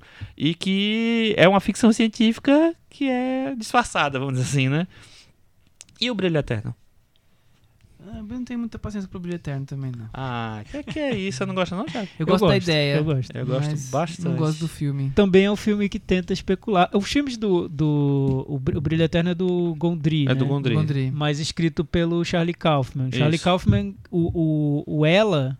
Não é, é- não é escrito pelo Charlie Kaufman, mas vai, vai muito nesse caminho, do É. Spike Jonze, a mesma, Spike mesma Jonze turma. e Gondry disputavam os roteiros do Mas Charlie acho que é esse né? caminho, é é imaginar. Teremos um futuro com algumas características e o que isso vai influenciar no nosso comportamento, nos nossos relacionamentos. E no caso do Brilho Eterno é a possibilidade de você apagar suas memórias ruins de um relacionamento. O ela, o her, é você acabar se envolvendo com uma máquina, né? Um, que tem uma voz feminina. Preencher o, o seu vazio existencial É. com uma máquina. Então eles têm. Eu, eu acho interessante, sim. Não, acho eu eu geralmente acho, me envolvo muito com esses filmes, me- mesmo quando eles não, não são tão eu bons. Acho que só as ideias desses É, filmes, Eu acho as ideias. Eu gosto dos legal, dois. né? Acho, acho os dois muito legais. Muito bons. É, tem também os, os sci-fis é, existenciais românticos, né? Eu, eu vi essa semana que eu não tinha visto o, o THX 1138. Mas tem uma quantidade enorme de, de filmes que tem isso dos personagens vivendo num futuro em que são praticamente robozinhos e acabam por um desenlace amoroso querendo quebrar tudo, fugir e causar. Vai desde a ilha, talvez seja o pior exemplo possível. Eu acho o filme do Michael Bay, né? Uhum. Tem, tem vários, tem al- alguns que passaram que eu vi, vi recentemente na Netflix, que é aquele ator que faz o personagem do Mad Max. Esqueci o nome dele agora. O Tom Hardy? Não, o Olho Claro. Tem um, tem um filme com ele também que Claro? é. O, o Nicholas Holt? Isso, com o Nicholas Hoult. Então Ah. tem- é, é um gênero que é bem co- costumeiro, não? Vocês lembram Seria também? Vocês o, o gostam? filme romântico no futuro? Sci-fi românticos, alguma coisa assim? Acho que até em... A Casa Brilho do Eterno. Lago, por exemplo. Brilho Eterno. Mas eles são diferentes, né? O Brilho Eterno, na vida normal, você tem uma solução. Ali eles são levados por um- uma vida robotizada, cada um usa uma roupa, sei lá, toda branca, que tem um número, quer dizer, você não tem vida própria. Aí você, pelo amor, descobre que você tem que fugir pra viver Mais ficção sentimento. mesmo, você fala. É, Entendi. totalmente. Ah, interessante. Ah, tem, tem vários que tem esse aspecto no, no própria coisa. Tipo, O Fuga do Século 23, que é um filme dos anos 70, que é meio kit e tal. Ele tem isso, ele tem um casal que, que se encontra ali que não pode ter tá junto. É, qual é o filme que tinha que, que também tinha o- os casais só podiam ter um filho, tipo, reproduzindo a China, né, de um tempo atrás. Hoje em dia a China pode ter, as pessoas podem ter Pode, vários pode filhos, ter né? o segundo já. O, ó, só o segundo. Eu não sei se tem o terceiro, não, mas o segundo Entendi. pode. É, o que eu vejo que é muito comum é usar a ficção científica como um, um pretexto para falar sobre os nossos relacionamentos, do, relacionamentos humanos e em situações de situações limite, que é mais ou menos o que o filme da, da Claire Denis, na minha opinião, faz e vários outros fazem, né? Você coloca o ser humano no espaço no ano 2900, mas na verdade você quer discutir confinamento, solidão, relacionamento, você não quer discutir o ano de 2000 e especular sobre o ano de 2900, na real mesmo. Você quer falar sobre o nosso mundo de hoje, até para provocar uma identificação no espectador que está assistindo ao filme. Eu acho que são poucos os filmes que se arriscam realmente a encarar o futuro de uma maneira séria. Por isso que o 2001 eu ainda acho que é algo Fora da curva, Fora da né? curva mesmo. certeza. e tanto que o Solaris do Tarkovsky ia foi uma, agora. uma resposta ao 2001, porque o, o Tarkovsky achava que o 2001 era um filme pouco humanista e que estava mais preocupado com a ciência, com, com, a, com essa perspectiva tecnológica do mundo do que com o ser humano. Então, hoje, eu gosto muito do Solaris, porque eu, eu sou muito fã do Tarkovsky. Teve uma fase da minha vida que eu vi tudo dele, eu adorava, achava que era o, o grande diretor. E o Solaris eu gosto muito também.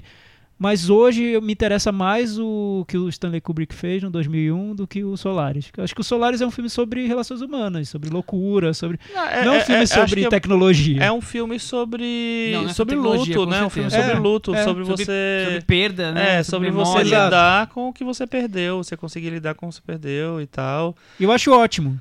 Eu Mas acho muito bom eu acho também. Mas- ainda mais legal mas é quando dif- você encara a Eu, tecnologia. eu vi na sexta-feira. É difícil de assistir, né? É, é meio torturante, assim. Você tem que se esforçar pra ficar prestando atenção porque ele é tão lento. Aqui eu gosto de cinema lento, eu gosto de Socorro. Eu acho lento. Eu já tive o mesmo problema com o Stalker, que eu acho. E olha que eu- eu- Incrível. pelo que eu lembro da minha maratona Tarkovsky, quando eu vi Solaris, parecia que eu tava vendo Michael Bay, porque comparado com os outros filmes Eu dele, não vi ainda. Não. O Tarkovsky é uma falha. Eu acho que o grave Tarkovsky é muito É, mais não, lento. O, o, o, o Solaris eu revi recentemente, não sei se foi esse ano ou foi no ano passado, ele passou no cinema, né? Ele teve na- na- lá no Projeto Replicante, na, no Fronteiras Finais, ele passou no Belas Artes também. É, e eu revi, eu revi no cinema, assim, e é, é uma outra experiência. Porque aí você, você fica realmente preso naquela... Imerso, né? Porque ele- ele é naquela difícil de, de manter ali. É, o Tarkovsky. Eu, inteiro. eu, eu achei... Stalker também é difícil. Eu lembro que quando eu, quando eu tinha visto na- nessa época que o Thiago viu também, lá nos anos 90 e tal. E aí também achei difícil e tal, mas tinha gostado, tinha ficado impressionado com o filme. Mas dessa vez eu gostei muito do filme e eu fiquei muito, envolvido com o filme. Então eu acho que também tem uma questão de, tipo, sei lá, hoje em dia talvez tem- os filmes são tão mais dispersos, né? Então eles. É, é mais tranquilo a gente ver em casa. Mas tem uns filmes, acho que eles pedem um pouco mais de cinema para Sem poder dúvida. para poder ele, se- ele fruir, se fruir melhor o filme. Ma- Mas é um filme altamente, principalmente os Solares, essa questão do, do existencial, né? Por mais que seja de perda, mas a memória é muito forte e eu acho fascinante a personagem feminina. Né? Porque a história de um, de um psicólogo, digamos assim, um psiquiatra que, que é.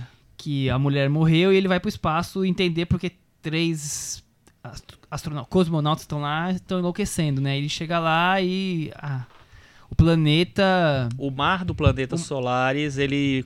cria ele- vidas, ele- cria sensações. É, ele cria alucinações que de acordo com o que cada pessoa viveu, cada pessoa tem, Isso. né? E a alucinação dele É, vo- é a a, volta, é da, a mu- volta da, esposa, mulher que né? morreu. Mas volta uma esposa que ama ele, mas não lembra de nada. Quer dizer, sabe que tem um sentimento com ele, mas não lembra das histórias. E aí eles ficam vivendo esse. É esse quase um simulacro da esposa É, dele. É. é então, mas aí, mas aí é, eu, eu também acho, eu acho incrível. Mas aí você tem a ficção científica que é voltada pro personagem humano, né? Até, até o que ele encontra lá é algo que vai refletir uma experiência dele. Total, então você tá é falando é um- sobre o É um espelho humano. da memória dele. É, né? é um filme sobre o humano, não é um filme sobre máquina, sobre tecnologia, sobre Resumindo, o que a não é o tecnologia filme vai que mudar. você quer ver, né, Não é o Thiago? filme que o Stanley Kubrick fez, entendeu? É, é uma resposta ao Stanley uma Kubrick. casa, na sim, verdade. sim, to- totalmente. O que eu vejo é que o futuro é, é, é difícil especular sobre o futuro e acho que às vezes pode ser muito assustador, pode, pode ser desumano mesmo. É, Pode ser difícil você criar uma comédia romântica se você especular sobre o futuro de uma maneira séria. O que pode acontecer com o ser humano no futuro pode ser assustador, né? Se você pegar o Gata- Gattaca e levar para o futuro, que seria esse ser humano modificado geneticamente, né? Você conseguiria entender o que é esse ser humano e fazer um filme sobre ele, o espectador se identificaria com esse filme, enfim. É, então, geralmente, você faz filmes de ficção científica sobre quem nós somos hoje, não sobre o que nós seremos daqui a alguns anos, não sei. A, a favorita, de, a melhor ficção pra vocês é 2001? Ou Pra mim é. Ah, eu acho um dos melhores filmes do mundo, do né? mundo? Eu acho. Tem um outro que ainda me pega mais. É um, é um média, talvez? O LGT do Chris Ah, Marker. também é um dos meus filmes favoritos. Que filme maravilhoso. É incrível. Que coisa incrível. É fantástico. Terceira Guerra Mundial, pessoas que perderam estão ali vivendo no submundo, né? Uma- um filme de memórias, fotografias, vai se É desconstruindo. um filme com fotografias, né? Um filme feito, Feito de fotografias, fotografias, É. É uma do coisa. Aquela cena no, derradeira no aeroporto de Orly é um. Pra mim, um dos filmes da minha vida, assim. Eu acho Ah, eu também. Eu maravilhoso. Acho incrível, eu acho maravilhoso o filme. O... E é o filme. É... O, o- Esse filme, ele depois ele foi refilmado pelo, Dos pelo Terry Macacos, Gilliam né? como Os Dois Macacos. Né? Que eu acho um filme interessante, mas eu acho que não, não, Não, tem chega. nada a ver um filme com o outro. não né? chega Sai tão aos mesma pés. mas são completamente diferentes. É, mas, mas é, é interessante. E aí, é, é, com isso tudo que a gente falou aqui, a gente vê que, que tem tantas maneiras de você lançar perspectivas sobre o futuro, sobre ou explicar as coisas nesse formato da ficção científica que é, eu acho isso muito rico. Assim, eu adoro essas coisas que tem algum elemento de fantasia e fantasia eu falo fora do factual, não, não precisa ser fantasia mágica, sei o quê. fantasia do futuro, fantasia de especulação, é, é uma coisa que me interessa muito. E eu então já vou ver esses filmes com com Um olhar- uma grande expectativa, vamos dizer assim. Vamos partir para o próximo tema? Vamos voltar para a. China, que a gente falou semana passada. A gente tá viciado? É. Parece, parece o meu passaporte, né? Só tem carimbo na China. Ah. Longa Jornada Noite Adentro, filme dirigido pelo chinês de 30 anos, Bigan. Nascido em Kaili. Fácil falar isso porque todos os filmes dele acontecem na cidade de Kaili, na província de Guizhou. É o segundo filme dele, o anterior chamava Kaili Blues, que foi a sensação do Festival de Locarno naquele ano. Que o Michel gosta. Eu acho médio, mas eu fiquei muito in- interessado quando eu li sobre o, o, o filme. Vocês assistiram? Vocês Eu não conhecem? vi. É um filme, aqu- aquela coisa que vai dialogar muito com o que nós vamos falar hoje. Vou falar agora. É, a narrativa é menos importante que a atmosfera, e ele cria toda uma atmosfera. Ele é um road movie de um médico que está indo buscar um sobrinho abandonado e para num local estranho que embaralha a percepção entre passado e futuro. Então tem uma tem um quê de ficção científica aí enfiado no meio enquanto ele viaja pela, pela China. O filme Longa Jornada Noite Adentro é, passou em Cannes, no Sertão Regar. E como eu brinquei no começo, é a maior bilheteria de um filme art house na China, mas as pessoas entraram, compraram os ingressos achando que era uma comédia romântica e é talvez o filme com maior quantidade de pessoas que saíram no meio do filme na China. Ninguém terminou de ver o filme. Não, não só uma comédia romântica, uma comédia romântica em 3D, porque tem um trecho É. inteiro do filme que foi. que 40 foi minutos, mais ou menos, um- é. Uma hora quase, que é um plano É. sequência em 3D no filme. Então, Tem muitos avisa- foram assistir. Avisa pra colocar o É, óculos. muitos foram assistir ao filme achando que era uma comédia romântica em 3D. E eu, eu li uma entrevista muito engraçada com o diretor que ele falou que antes desse filme ele achava que era um diretor que conseguia cruzar, fazer um trânsito entre a arte, o art house, o cinema de arte, e o cinema popular. Quando esse filme foi exibido, ele viu a quantidade de pessoas que abandonaram o cinema, ele percebeu que ele era de arte mesmo. Não, era, Desiste, desiste não conseguia fazer, Gente, não conseguiu fazer esse trânsito. A pessoa faz esse filme e acha que é po- popular, é, tá difícil, né? É, não- Enfim. Eu, eu que vi os dois, ele não tem nada de popular, mais nada. Mas nada Esse mesmo. filme, Michel, ele foi exibido na mostra paralela de Cannes, né? Acho que Sertan o Regard? Sertan Regard. Foi bem elogiado quando Foi, passou lá. Foi, foi exibido no ano passado, não foi? Passou aqui no Festival Indie, passou, Isso, passou, passou no no ano Indie. passado em Cannes, né? E agora chegou aos cinemas num circuito pequeno, que é Mas explica o que né? aconteceu pra dar essa bilheteria toda. As, falei. a- As pessoas o- se o confundiram. Não, mas não foi que que as pessoas se confundiram. O filme foi vendido Foi. por Ah, não, é. isso. Foi uma estratégia Foi de uma estratégia de marketing. Isso, é. marketing. E deu certo, certíssimo. Até certo ponto. Menos. Vendeu o ingresso. É. Pra, dar- pra vender ingresso, tudo foi, foi ótimo. Assim, o Pra problema é que o depois. até o final, nem O tanto. problema é que depois de- devem ter levado processo. Puxado, né? É, foi, foi tipo o que aconteceu com o. é, como é o nome do filme em inglês? Eu esqueci. O. É, esqueci. É, Namorados Namorados para para, ser esse sempre. mesmo. Blue Valentine. Foi lançado E no é- Dia dos Namorados. Foi lançado no Dia dos Namorados com o título Namorados para Sempre. pior E é um golpe, né? filme sobre uma separação Uma desgraçada, DR destruída. Sobre um relacionamento que vai do, é- o vai é do bom, razoável é. pra tragédia. Aí é pra bom, cortar os pulsos. Ah, eu, eu acho o filme bem bom. Ah, Aí o. Acho que muito casal terminou o relacionamento naquela Aí noite ali. o. o- É, ou repensou coisas. Aí né? o João foi levar a Carol pro cinema achando que tava arrasando, ia dar uns beijinhos, mano. Aí aquilo, meu Desandou. Deus do céu. Se não beijou nos primeiros minutos, não beija mais. É, eu li uma entrevista também com, com o diretor e eu achei interessante o, o processo criativo dele e o quanto ele não é nada po- popular, se não popular. Ele diz que cria um, nos dois filmes ele criou um, um, um rascunho do roteiro e depois ele vai meio que desconstruindo o roteiro de um jeito que vai perdendo completamente o, a lógica narrativa simples. Mas, gente, mas isso tá na tela, É, inclusive. inclusive, inclusive tá nos dois filmes. né? Nesse mais ainda. Vamos pra sinopse? Vamos. Você tá com os nomes. Você Sim. treinou o mandarim aí? Sim. Quero ouvir, tô curioso pra sinopse. Agora eu vou sacar o que é o filme. Luo Wangu Juan He. volta à sua cidade natal após a morte do pai e encontra a foto da mulher Tanguay. que amou e passou a buscar seu paradeiro. Passado e presente, fantasia e memória se misturam, Thiago Faria. Ah, espertinho, Ah. né, Michel? Você tá aplicando o golpe lá do produtor do filme. Explicou pene aí nessa sinopse. Ó, os spoilers. Uma É, curiosidade. Memória e fantasia, poesia e ficção, bem. sonho, delírio, realidade, Vamos- amor e tragédia. Vamos então ser dividir o filme. Primeira- são duas partes bem claras. A primeira parte é quando o personagem volta à sua cidade, vai- a morte do pai. Ele é um, um criminoso. Ou um criminoso não, quem foi julgado e não, não foi condenado. E lá reencontra, encontra atrás de um relógio a, a foto da, da mulher que ele amou há 20 anos atrás. E aí, a segunda parte do filme é ele resgatando isso em memórias, sonhos, fantasias, o que você pode imaginar. Tá bom assim, Thiago? Tá mais, ótimo. tá mais Agora- honesto? agora tá mais agora honesto? foi, agora tá foi. bom. Gostei, gostei dessa. Desse remendo aí. Que bom. Ufa. Uma curiosidade não é que. sinopse, tem que refazer rápido. Uma curiosidade é que a, a amada dele, é, a Tang Wei, é a atriz do Desejo. E repara- Desejo- Desejo e o quê? É Desejo o- e perigo. Desejo, e Perigo, do Ang Lee. Isso. Que é uma atriz que eu achei que ela ia estourar, porque ela, ela tava muito bem naquele filme lá.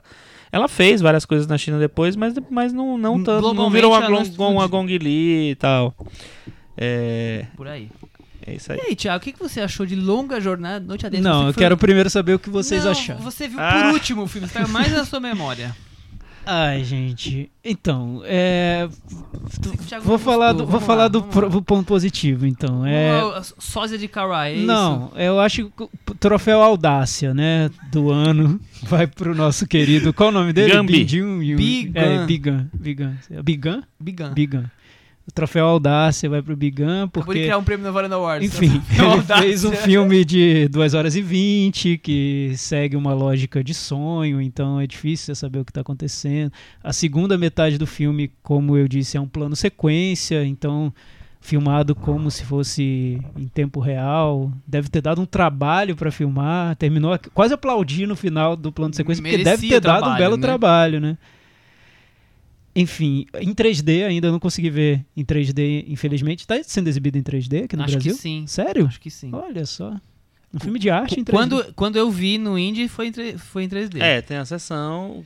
Tem um avisinho que você Tem um pode- aviso, é. coloque o Tem óculos. um, não, tem um detalhezinho que eles avisam antes, só quando aparecer tal coisa. você Ma- põe Mas é um ponto marcado no filme, Sim. porque, aliás, o, o nome do filme aparece depois de uma hora de filme. Que é quando começa. que é quando começa a o segundo filme, adentro. que é o plano Sabe em que sequência. filme acontece em 3D. isso? Despedido em Las Vegas. É, Despedindo de Las Vegas. E também o, o do Apichatong, Eternamente Sua. É no meio do filme que Montes entra o crédito. né? Não, Modo- Eternamente Sua. Acho que o Montes Trópicos também acontece. Também. isso. É que Eternamente Sua, eles estão indo pra um, pra um laguinho, pra um. Eu lembro hoje, eu gosto muito desse filme. Eles estão indo pra uma, um- uma parte do campo. Ah, o e quando filme eles vão pro, Punk, eles estão indo pro laguinho. Estão indo pro E ele laguinho. gosta, não gosta, muito. Quando eles todos. vão pro laguinho, é, aparece, aparecem os créditos do filme. Isso é no meio do filme, Eternamente Sua. Enfim. Trópicos o- também quando vira tigre lá. Mas eu não lembro se aparece É, nos não créditos. aparece. Tá, enfim. Esse filme aparece no, no meio. Enfim, eu acho que é, é o típico filme de um diretor jovem de arte que quer se impor nos festivais. Porque ele tem. É, se você fizer um checklist de, de tiques de filme de festival, ele, ma- ele marca todos, Filme né? festival asiático, né? Então, Festival de Cannes, né? Mostra paralela. Porque é lógica de sonho, a influência do Kawai, David Lynch, é, enfim, plano sequência. Tem, tem tudo no filme. Acho que não faltou nada. No final, eu, pronto, conseguiu, marcou todos os Cumpriu o checklist. checklist. O que eu não vi foi um diretor que eu consegui se identificar como, a- como um diretor particular. Eu vi muito do Kawai no filme. Vi algumas influências do até do, do Simon Liang. O Hu filme Chao tem Chen. água no, no filme inteiro. Não, Me, me, parece, me, me, me lembrou também em alguns momentos a, a- a cidade meio acabada tal, o Jiazanke. É, menos, todos, né? É, Tá é. falando, tá- tá É, falando enfim. todos. Ah, Ele é o resumo É. do cinema chinês. E, e como ele opta por essa história de fazer um filme na lógica do sonho, vale tudo, né? Então fica até difícil você tentar chegar no, no olhar dele. O que é dele, o que é referência, o que é dele, o que é algo que ele pegou de outros diretores. Então, não sei. Eu tenho um pouco de preguiça com um filme que eu acho que, que tem muita pose e, e pouco olhar, pouco ponto de vista. E esse filme, pra mim, foi, tipo, O ápice desses é, pontos. me deixou com O- muita preguiça. Ô Chico, eu li, eu vou trazer algumas coisas que eu li na entrevista, mas ele falou que inicialmente era um noir próximo de Pacto de Sangue, até que depois ele transformou totalmente o filme. Mas pegando o que o, o Thiago falou, você achou o cinema decorativo? Então, eu acho assim, no- a, a primeira parte do filme, que é a parte mais convencional do filme, eu tava achando, ah, parece tanta coisa, né? Parece que eu não tô vendo nada ali tão especial e tal. Quando ele assume essa coisa do, do sonho, do pesadelo e tal, e ele pega uma. é, vai naquela estética que ele, que ele se propõe, eu acho que o filme fica mais interessante. Ele se abre pra mim, ele vai, ele te- tem uma coisa que eu acho que ele incorpora essa coisa meio fantástica bem a, a história, me- me fez me interessar pelo filme e é, demorou um pouquinho, mas assim, como eu tinha uma hora quase, né, para acompanhar aquele plano de sequência, aí eu acho que é, eu fui começando a me interessar. Então eu saí eh, da sessão, eu lembro, ainda assim, achei que podia ser um filme mais interessante, mas assim, com um saldo positivo, vamos dizer. Um saldo, na verdade, né? Que sempre é positivo. É, e eu, eu acho que ele realmente ele passeia legal por esse- essa coisa do fantástico, entendeu?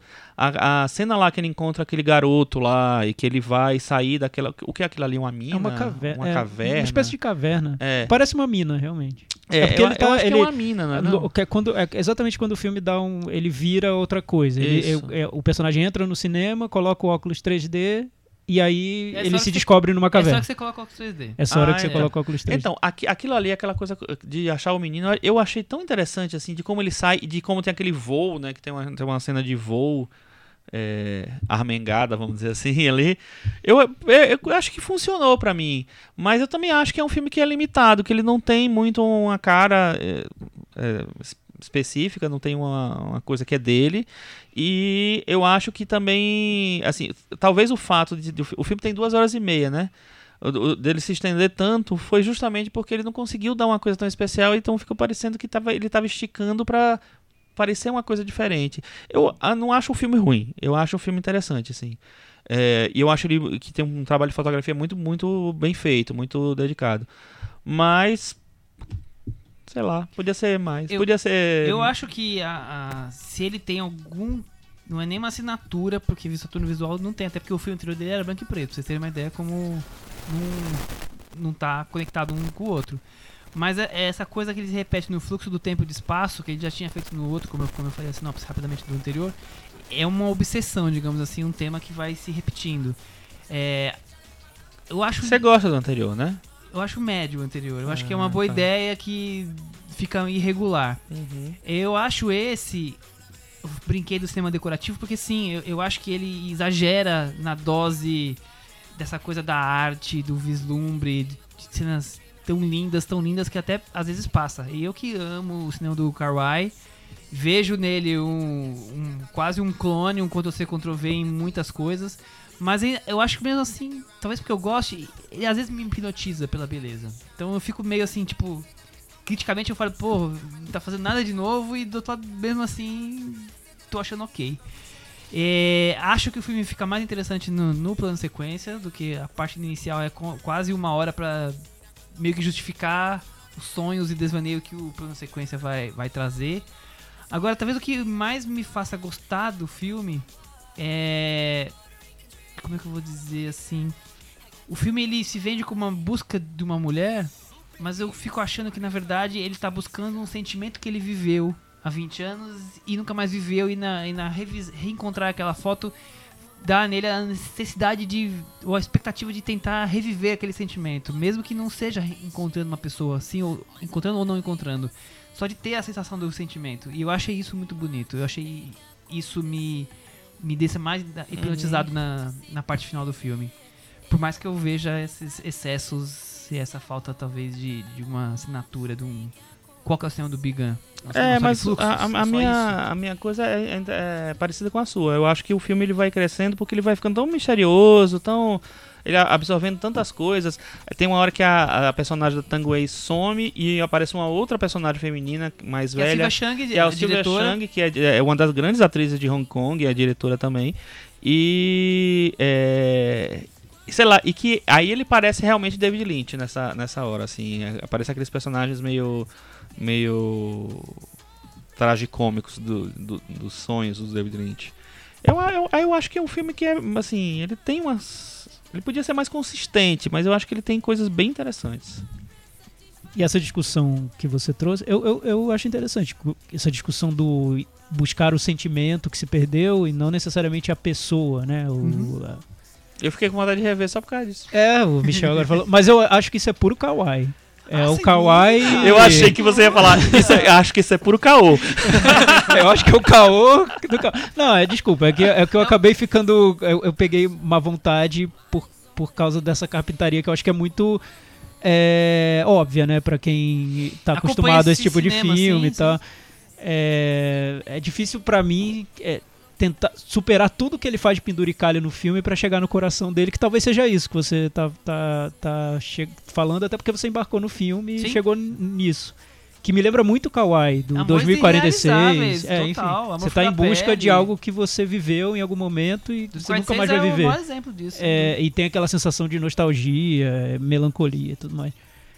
É, o filme, é, pensando agora no que você tá falando, tem. Principalmente se você juntar as últimas cenas do filme com as primeiras e pular tudo que tem entre uma coisa e outra. que é o som, que é o Esquece devaneio, o que não leva a lugar nenhum. É, mas não sei. É que, é que o que me dá uma certa preguiça é que às vezes eu acho que tem uns clichês de festival e, e eu, e eu acredito que às vezes o cinéfilo típico é pedante por motivos que eu acho bobos. Ele vê um filme que tem uma lógica de sonho e já se acha super inteligente porque tá vendo um filme que é uma lógica de sonho. Enfim, é que, que quando na verdade é um clichê, né? Você fazer um filme com uma lógica de sonho, que é algo que o David Lynch já fez, já faz mil vezes melhor, de Ah, jeito muito pessoal. mas Se for, Enfim. for fazer só coisa inédita, acabou Não, já. as Chico, é que eu acho que às acabaram. vezes se compra muito barato os filmes. Você Mas faz algo filme- simples e Ah, você eu compra. Mas esse tá assim, filme- ah, só a simples É. ideia já vale. E a não simples referência, si, simples é. referência, você usar uma Ah, fotografia. X, enfim. Não sei, mas eu, eu acho, um eu acho que esse mas filme, eu por exemplo, ele foi meio bem dividido. Eu tava olhando aqui no Letterboxd, vários dos, dos nossos contatos, dos nossos contatinhos, é, não gostaram do filme, acharam, deve ter achado isso, não sei exatamente, que eu não abri nenhuma, nenhuma resenha aqui. Mas é, teve muita gente que não gostou. E eu lembro na sessão, eu acho que a gente viu juntos, sim. Eu acho que sim. Eu acho que eu terminei conseguindo ir na sessão, porque eu lembro que tava a Márcia. Eu acho que a gente foi comer depois, tá? Enfim. Aí, não, e a gente ficou, é porque a gente ficou conversando Sobre sobre o filme, filme. depois. E ninguém gostou muito. Ninguém saiu de lá, nossa, eu que filme esperando incrível. o melhor filme do ano. Eu de também. acordo com o que vinha de Cannes. Eu também, eu também. E, e aí eu fui me decepcionando por várias Eu coisas. tava esperando um Car Wash. É, exatamente. Eu, Daquela, eu- daquela época. eu tava esperando o Amor For da Pele dos anos 2010, É. assim. E, e não, não- muito longe de ser. É, não, e aí o que acontece? O é, teve essa divisão assim, mas o que eu acho que eu, mais me, me seduz na, no filme é que ele pra mim ele, ele se abre para um negócio tão misterioso que eu fiquei interessado em ver o que vinha dali, entendeu? O que vinha ali. E ele cada vez ele me, me, me dava uma coisinha interessante, tipo assim, aquela minha, aquele personagem do, do menino, eu fiquei tão incomodado com ele, sabe? Aquela cena Ah. da mesa do bilhar eu ficava fascinado. É, pois é, então, tinha várias coisinhas que assim. me lembra e depois quando Chain, ele chega Times, quer dizer... Quando ele chega lá na. O que é aquilo ali? Uma. Uma coisa de São João lá no final do. do- do- sei lá, uma, Uma festa uma quermesse, típica, uma é. quermesse, Uma e tal. uma quermesse. Eu acho a, a, ele passeando pela, pela, pela aquele cenário já meio acabando o negócio e tal. Eu achei tão bonito, sabe? Tão tão Misterioso. bem construído, tão a atmosfera tão sei lá. Que é o que o Thiago falou, é, a É. melancolia do Carwai. Não, é, e eu, eu, é- eu, eu posso, eu posso queimar minha língua no futuro. Esse cara vai virar o grande diretor e depois vão ouvir esse episódio e falar: Thiago, idiota, o que ele falou. Sabe nada. Mas por enquanto ainda me parece mais pose que, que algo consistente. Por enquanto. Mas vamos ver, vamos acompanhar. Eu espero que ele, que ele cresça. E vamos pro Metavaranda então? Seis e meio. Eu vou dar quatro. Eu também vou dar 6,5. E com isso, Longa Jornada da Noite Adentro ficou com 57 no Metavaranda e está pendurado por um plano sequência. Pendurado. Acho que pendurado é bom. É um filme tão, né, ali flu que Dividiu flutua, conversa, instável. Sim, tá ali fluxos. Tá- tá Vocês não fluxo entendem da nada, ele não vai pendurar, ele vai, ele vai voar. vai Vai fazer um, um- dar uma flutuadinha. Cris Lume, Eu, eu ainda tô aqui. puxadinho da varanda. Haters dirão que eu tava puxando um cochilinho, mas não é verdade. Pode falar, você estava trabalhando quando nós assistimos esse, esse filme. sim, sim. E aí, você tem algum assunto pra falar no puxadinho? Nesse final de semana, nós estivemos na gloriosa maratona de podcasts Piauí CBN. hum, discutindo, debatendo os rumos desse formato no país. Desse mundão de meu Deus. É, porque eu, no, no, no South by Southwest desse ano foi dito que é, como é que é? É a era de ouro do. a nova era de ouro do áudio e coisas mais. E esse é o ano do podcast. E, então tá todo mundo aí falando há vários anos que esse é o ano do podcast. Hoje eu, hoje eu fui numa aula sobre audiovisual e aí alguém perguntou assim, e o, um videomaker do The Guardian perguntou para a plateia, alguém aqui faz podcast? Aí eu timidamente levantei a mão, ele falou, há quanto tempo? Eu falei, uns três anos. Ele, meu Deus! então, enfim, estamos aqui na, na batalha há, há muito tempo. E aí a gente foi ouvir, enfim, os colegas aí, muito bem sucedidos, né? De, de tantos, de tantas outros, outros podcasts. E aí teve um, um- momento, né, que eu falei Que assim, realizou um sonho.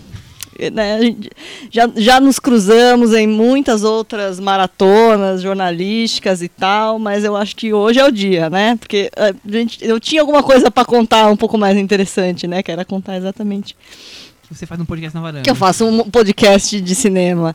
E aí eu falei, então vamos falar pro dono da, da casa, né? Que a maratona de, de podcast aconteceu lá no Instituto Moreira Salles do Rio de Janeiro. Sempre estimula a visita aqui dos nossos ouvintes. E aí foi um diálogo bem peculiar, porque eu, na minha cabeça, era um diálogo que era para durar aproximadamente sete segundos. Oi, eu sou a Cris, eu faço um podcast, tá aqui esse cartão, olha lá, ouve lá que vai ser legal. E aí, Eis que João. Eis que João Moreira Salles perguntou alguma coisa que eu não, já não sabia mais. É mesmo? Mas e aí vocês publicam toda semana? Dá, dá certo assim? Tem uma periodicidade? E vocês gravam. E grava na varanda mesmo? E grava todo mundo? E grava vocês três, como eu tava contando? E aí falou. E aí vocês falam sobre que tipo de filme? E vocês já- já não pensaram em falar sobre série? Amigos ouvintes, polemizem com, com João Moreira Salles e digam se vocês querem que a gente fale mais sobre séries. Só digam, não quer dizer que a gente. Enfim. E que mais? Aí, e aí eu falei assim, não, e quem, é o- quem, quem fala tudo ali, na verdade, é o Michel. E aí, e aí a mão mais rica, né, que o Michel já apertou, se aproximou dele. Meter a mão mais milionária da minha vida, que ele foi ao meu encontro pra me cumprimentar. Foi um Olha. momento- Que, que conto, Que hein? conto, né? Que Eu acho Ah, teve a parte mais ousada de todas, e que eu falei, ó, no Intenso Agora, episódio 100. Essa, acho que essa foi a parte mais ousada do nosso, episódio Nossa, 100. pi- do e nosso pior que é diálogo. um episódio fácil de lembrar, sem. Ele Né? vai ver que a gente até falou ma- mal até da mãe dele. Que absurdo. Não é verdade, É, não falamos mal da mãe dele. Que absurdo, não é verdade, João. Não falamos Olha, mal. Cris, eu adorei esse conto. Dá, dá um roteirinho de curta. Dá um pequeno curta, não dá? há muito tempo Eu pensei. já gosta, já, já, já é fã do Eu sujeito, pensei, mas não é. tinha um assunto pra falar com ele. Exatamente. Aí você, tipo, você Olha. já imaginou, a gente podia fazer, reverter esse curta acho assim, bonito. do tipo assim, a pessoa bola uma coisa, cria, um Cria um podcast, podcast pra só poder falar. poder falar com É, o João Moreira Salles. Foi quase Tipo- Tipo. Peter Parker e Tony Stark, como Exato. eu mesma disse, então, eu achei semana- que foi a partir tipo da semana que vem não tem mais cinema na varanda, Não, porque, porque a meta-. Realizado. já se realizou. Estamos Então a gente não precisa hoje. mais. Tchau, gente. Foi bom estar com você, Prazer, brincar com você. legal. Falar pra você. Que pode cortar, tchau. É isso aí, mais, acabou tchau. é só- Mas ó, já que esse é o puxadinho, encerramento né? abrupto Já que já, esse é o então tchau. puxadinho, não é só pra, né, ficar fazendo esse oba-oba, essa tietagem, falando tal. Todas as mesas do, da maratona de podcasts eh, se transformaram em podcasts, em gravações que dá pra ouvir. E tem coisas muito interessantes lá que foram debatidas sobre Podcast esse como negócio, podcast Exatamente, é, e aí, fora todo mundo, né? Braincast, Mamilos, é bem E bacana. onde, e onde é que eu ouvi isso? No site do. No site da Piauí. Da teve Piauí. um- da CBN, acho que. é, e teve um- Cada uma mesa uma super legal que é do, do Foro de Teresina, que é o podcast de política da Piauí. Vale muito a pena O ouvir. Foro do Foro chamado. E foi muito legal que eu conheci o Carlos Benigo da B9 e ele disse que é ouvinte do podcast, que ouviu toda semana. Nossa, Olha, agora eu vou ter que legal. estudar mais pra gravar. Não dá, não dá. Vamos, vamos baixar essas A partir qualificações. dessa semana vamos ter que caprichar mais. Não, aí é demais, vou ter que largar meu emprego. Pensando que Ah. pessoas ilustres. Não, não dá. É muita cobrança, tô me sentindo O Thiago tá cobrado. sob pressão agora. é sob isso. pressão. A gente não sabe quem pode estar nos ouvindo Não, agora, né, terrível, Thiago? Olha só, terrível, depois dessa, desse RP que rolou ali na Ai, maratona. Vamos, vamos A fazer gente cinema já não no sabia, beco. mas a gente não tinha consciência. Chico Firman. Fim da Maratona Piauí CBN Podcasts. É, eu tô- eu tô Você tem mais alguma coisa pra trazer pra Você varanda? tá Eu transtornado tenho, que eu já, isso, eu né, até Chico? esqueci que eu prometi algum filme aqui no Você puxadinho prometeu- e eu esqueci Eu qual vou, eu vou foi. fazer uma piada interna, hein? Piada interna do podcast. É um documentário sobre a Denis, não sobre a Agne Varda. Ah, Ah. é verdade. Estreou nesse final de semana, nesse, né, nessa quinta-feira, última quinta-feira, o novo filme e último filme da nossa querida filme- Agne filme Varda. testamento dela, É, né? que chama Vardar por Agne. Isso. É isso, né? É, que é, eu me surpreendi com o formato, né? Porque é um formato basicamente é ela falando sobre o cinema dela. É, é quase uma aula, uma aula em vídeo do cinema dela. É, Eu achei Vardar- delicioso de assistir. Recebe Vardar. É, eu achei de- delicioso de assistir. Me pareceu muito com, com os- o- o- as coisas que o Martin Scorsese faz. Aquele filme, que ele, é, aquele o documentário que ele tem que é uma história do cinema americano com o Martin Scorsese, uma coisa assim. Viagem ao cinema italiano. Vi- é, uma viagem ao assim. cinema americano com, com o Martin Scorsese. Que é, é ele meio que tipo vídeo aula. Ele vai e fala e os, os filminhos. E ela falando do cinema dela. Então eu achei delicioso, achei um, um incrível. Acho que é uma maneira muito legal de ser apresentado ao cinema dela para você entender alguns contextos e você criar. Porque eu fiquei com vontade de rever vários filmes dela. Ah, acho que foi a, É. a melhor vantagem do filme foi essa, a vantagem de ver ou rever vários filmes dela. Pois é, assim, é, é muito simples e é muito. Enfim.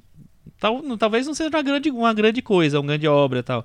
Mas eu acho que é um, um, um filme de. que é, Ela se faz uma, quase uma auto-homenagem, mas é uma maneira de. Como quase uma auto-homenagem, ela faz uma explícita Ah, auto-homenagem. mas não, ela tá, Ah, ela não tá debatendo o cinema é- dela, e, não é eu, uma. e- e eu acho que é engraçado. Eu, eu, eu concordo com o Chico, eu achei o filme bem saboroso. Eu diria que é uma nota de rodapé muito saborosa. É, por né? aí. Porque não, vai, não tem nem a pretensão de ser mais É, que isso. que é isso. isso. E, e pronto, não dá pra cobrar do filme mais que isso. Mas o que eu. querer dar nota e comparar um filme com o outro. É, não tem ela tá nota. A gente não, dela, não é. vai jogar nem ficar Não, na de jeito varanda. Tá nenhum. no, no nosso coração e vai ficar Guardadinho lá. no nosso É isso. coração, isso. É, mas isso, essa coisa de perceber como no cinema dela ela se, se referenciou, né? Tem vários filmes que são Vários. quase filmes testamento dela. Ela- tem as Praias de Agnes, que eu acho maravilhoso. Nossa, esse sim, eu esse eu gosto acho um grande filme. filme. Que já era uma tentativa de fazer uma autobiografia. Ela fala isso no filme. E depois tem o Visage Village, que também é uma, uma espécie de autobiografia. Então ela sempre fez filmes de confessiona- confessionais, assim, co- É, como e- filmes que parecia que ela estava sentindo que, a- que estava chegando perto do fim da vida e que precisava encerrar, dar um, um desfecho, Mas e esse desfecho acho não que- acontecia. Mas eu acho foi que- levando, E foi né? eu acho que de uma levando, né? certa maneira ela foi se introduzindo no- cada vez mais no cinema dela, porque ela é, sempre teve um pouquinho, mas a partir dos anos 2000, no Catadores e Eu, por exemplo, assim, ela tem um tema, a falar dos caras que catam, né, das pessoas que catam, que, são, que tem uma, uma coisa gigantesca no- na, na, na, na Europa e na França de uma maneira geral. Mas ela, ela se coloca como uma pessoa que vai levar. Então, hoje em dia, todo mundo, todos os documentaristas se colocam nos filmes, ela já está fazendo isso faz 20 anos ou mais. É, eu, enfim, eu acho uma pessoa maravilhosa, única, incrível. Ainda bem que ela conseguiu fazer esse filme final, E sabe? acho legal pra quem não conhece muito da, É um do que ela faz. ótimo entrada. É, É, por- Viu um é. filme, dois filmes só. É, é- é ótimo pra começar uma mostra, sei lá, se alguém planejar uma mostra Vardar com todos os filmes, esse seria um ótimo filme pra começar, né? Pra você exibir na noite de abertura, talvez, porque né, introduz bem o cinema dela. Mas também pra quem não conhece esse lado dela como artista plástica, é um filme interessante nesse ponto, porque mostra É. bem essa faceta que foi a mais recente da carreira dela e que ela desenvolveu em profundidade. E não é tão fácil ter acesso a isso. Essa, essa parte da carreira dela, eu acho que o filme mostra bem. E o Cleo das 5 às 7 que a gente comentou há tão pouco tempo aqui na varanda, Esse nesse é a filme ela vez que a gente analisa- fala do Vardar, né? é, É, nesse filme ela analisa bem o Cleo das 5 às 7 e Traz curiosidades. traz curiosidades é, que eu nem enriquece. imaginava também. Isso também prometeu, Chico Firman, no, no- na coluna do Bombeirão, Cemitério Maldito. Você podia falar rapidinho, Chico, sobre dois grandes lançamentos da semana, Pokémon, Cemitério Maldito né? e Pokémon. É, vou, é, eu, eu- o Pokémon veio depois. Eu, eu pensei depois. Cemitério Maldito eu, eu vi, eu não, ainda não revi o novo que eu tô esperando pra ver no cinema, vai passar no Cine Sesc e vai passar no IMS é, nessa semana agora, na próxima semana. Como assim? Virou um cult o Cemitério Maldito dos anos 80? Ele vai passar na virada cultural no Cine Jesus. Sesc, no, desculpa, no, no IMS, e depois ele vai passar mais uma vez durante a semana. E no Cine Sesc, ele vai passar. Ah, não, desculpa, no Cine Sesc vai passar Carrie a Estranha. Ah, aí é. o nível. Mas, mas enfim, aí eu não, eu tô deixando pra rever, por isso eu não, não vi antes. Mas eu achei muito fraco, muito fraco. Eu acho que ele quer é, tentar ir por uns caminhos. Que eu- você leu o livro do Li, cemitério? li. Eu gosto muito Eu desse gosto livro. muito. Eu- eu- o, o Stephen King não gosta. não né? gosta. Ele É. não gosta dos que eu gosto. É. Iluminado, ele detesta o filme, Ele não adoro, gosta. enfim. Não, mas ele não gosta do, do, Ah, do coisa. livro, né? do livro. E, e o livro é- tem mais coisa, muito mais coisa, que ele tem entidades e, tal, não sei o que. Aqui no filme eles resolveram não colocar, eu até acho que foi uma, uma sensação, uma de- Decisão decisão, correta. correta. porque acho que não ia dar certo mesmo ali. Mas enfim, esse filme ele tenta ir mais além um pouco nessa coisa mais mística. é, mas também é lá além, mais ou menos, uma página a mais só. É, e ele tenta fazer umas, uma, tenta mudar umas coisinhas em relação ao, ao original, ao, ao- ao livro e, a- e ao filme original para criar uma surpresinha e eu achei meh. Entendeu? Então é um filme que, pra mim, Não, não, rolou. não vale a pena, na verdade. Não gostei mesmo. E o Pikachu? Já o Detetive Pikachu, eu achei uma delícia. Eu nunca fui de Pokémon, quer dizer, eu, eu baixei na época o Pokémon GO, joguei um pouquinho, depois desisti. Me fez baixar de novo quando assisti o filme. Primeiro que eu achei que foi incrível a maneira que eles consegui- é, que conseguiram de, de materializar os, os- os Pokémons. Então eles, o, o visual dos Pokémons de efeito especial é muito legal. Então você ficava querendo ver como é que eles eh, trouxeram cada personagem e tal. A estrutura é bobinha, bobíssima, bobíssima, assim. Parece muita coisa desses filmes baseados em videogame, baseado em personagem que não, não tem uma, uma... alguma fonte narrativa de eh, quadrinhos ou outros filmes ou, ou livro e tal. É, mas ao mesmo tempo, assim, ela é muito divertido. ah, parece que você tá jogando realmente, assim, é, é interessante. Ele fez uma bilheteria muito boa, ele não ganhou do, do, do Ultimato, do Vingadores Ultimato, só na sexta-feira, nos Estados Unidos. Na China ele ganhou. Na China ele ganhou? Ah, mas na China, né? E aí, é, mas fez uma bilheteria muito boa. Ele tipo, fez 58 milhões no final de semana e o Ultimato fez 63, uma coisa assim. Então ele estava lá bem, bem colocado. Eu acho que vale a pena ver, se divertir, se vocês acham que. Eu baixei de novo Pokémon GO, o pessoal me adiciona lá, Chico Firemon. Pra gente me dar Você sabia que eu, presente, tá? que eu passei um tempo viciado em Pokémon GO Eu e eu não sou, não gosto de videogame Eu mais. também. Eu larguei quando eu era criança. Mas Mas, é eu porque- instalei aquela desgraça no meu celular e eu tive que desinstalar porque eu já tava pegando Pokémon no ônibus, parando em parque de madrugada, usando crack. Não, não chegou a tanto, mas parando em parque pra pegar Pokémon. Foi horrível, eu tive que desinstalar do meu celular. Mas eu Isso. também fiz isso e agora eu refiz, Thiago. Então se você Então assistiu não o vou ver Pikachu, Pokémon, acho que você vai querer Então pegar. E aí, tem mais alguma coisa pra trazer, Thiago? Ah, eu quero. É coisa rápida. Eu queria exaltar a nossa querida Netflix, porque eles estão criando séries em formatos e durações bem diferentes uns dos outros. e Eu acho isso muito saudável. Séries com 15 minutos, séries com 20 minutos, outras com 40. Então, eu acho que antes as séries tinham que se adequar a um horário padrão de cada canal e a 42 Netflix. É, e a Netflix está permitindo que as pessoas criem e tudo mais. E aí eu vou indicar uma série que é curtinha, são 20, 25 minutos cada episódio, que é a nova animação da equipe do BoJack Horseman, que é um, um desenho, uma animação que eu gosto muito, chama Tuca and Bertie. É uma animação muito mais leve e frenética que o BoJack Horseman, sobre a amizade de duas mulheres pássaro, digamos. Uma andorinha e uma tucana Uma são tucana. amigas por muito tempo e a série é, enfim, muito divertida e traz temas que talvez por tá, por estar tão inserida nesse universo feminino, ter sido criado por uma mulher, a Lisa Ha- Haddow- Hannaway- Hannah Walt, é, ele é muito específico sobre esse universo. Então, também por isso surpreendente. Eu recomendo, tenho gostado muito. Muito bem. Vamos para aquele momento agora? Cantinho do ouvinte. Com o Thiago Faria. Ó, Cantinho do Ouvinte, vocês sabem como funciona, só entrar no nosso blog cinemanavaranda.com Dot com. e deixar seu comentário. Essa semana. Viu, João Moreira Salles? Se você quiser deixar É, seu comentário olha, lá. Eu nem vou acreditar. Se alguém escrever João Moreira Salles e comentar qualquer coisa, eu é não vou mentira. acreditar. Vou achar que é mentira, então João Moreira Salles nem adianta comentar que eu não vou acreditar mesmo. É, temos vários comentários muito bons, eu recomendo que vocês entrem lá. Foi Mas caprichado teve semana, um- hein? Foi bem caprichado de comentários. Teve um que eu achei tão incrível. Eu gosto desses esses testemunhos, né? Parece, eu me sinto meio que numa igreja da varanda. As pessoas entram pra dizer o que a gente mudou na vida deles. É, é não é? Não parece uma seita. adora. É incrível. Vocês são lindos. Seguidores da varanda. O- Eu vou, eu vou ler esse comentário. eu Leia, sei que eu vou leia. estourar Lê, o tempo. Vai, vai Vai, fazer sentido que tem, um- total, tem, um, total. tem Eu uma vou falar coisa. que tá, tá estourando tempo. tem um, vamos falar que tá, está- tá estourando tempo, né, Michel? Eu explicar. estourando Vai, metalinguagem, Eu vou explicar o que é estourando tempo. João Vitor Feitosa. Olá, varandeiros. Tudo bem com vocês? Eu os conheci há três meses no Spotify. Olha, pouquinho tempo. No Spotify. Então é Tá dessa vendo? nova É geração. da nova geração. Obrigado, Spotify. Fiquei viciado, mas nunca tive coragem de comentar aqui. Todavia, nunca é tarde para isso. Nossos ouvintes tímidos. Tudo bem, a gente sabe o que é isso, né, Chico? A gente também Ou- é tímido. Meu nome é João Vitor, nasci e cresci em Aracaju, mas por muitos anos vi- vivi em Recife. Então me Eu também considero. morei nas duas. Olha, Me considero parte das duas cidades. Atualmente estou morando em Melbourne, na Austrália. Essa você namorou, Diego. Essas em breve.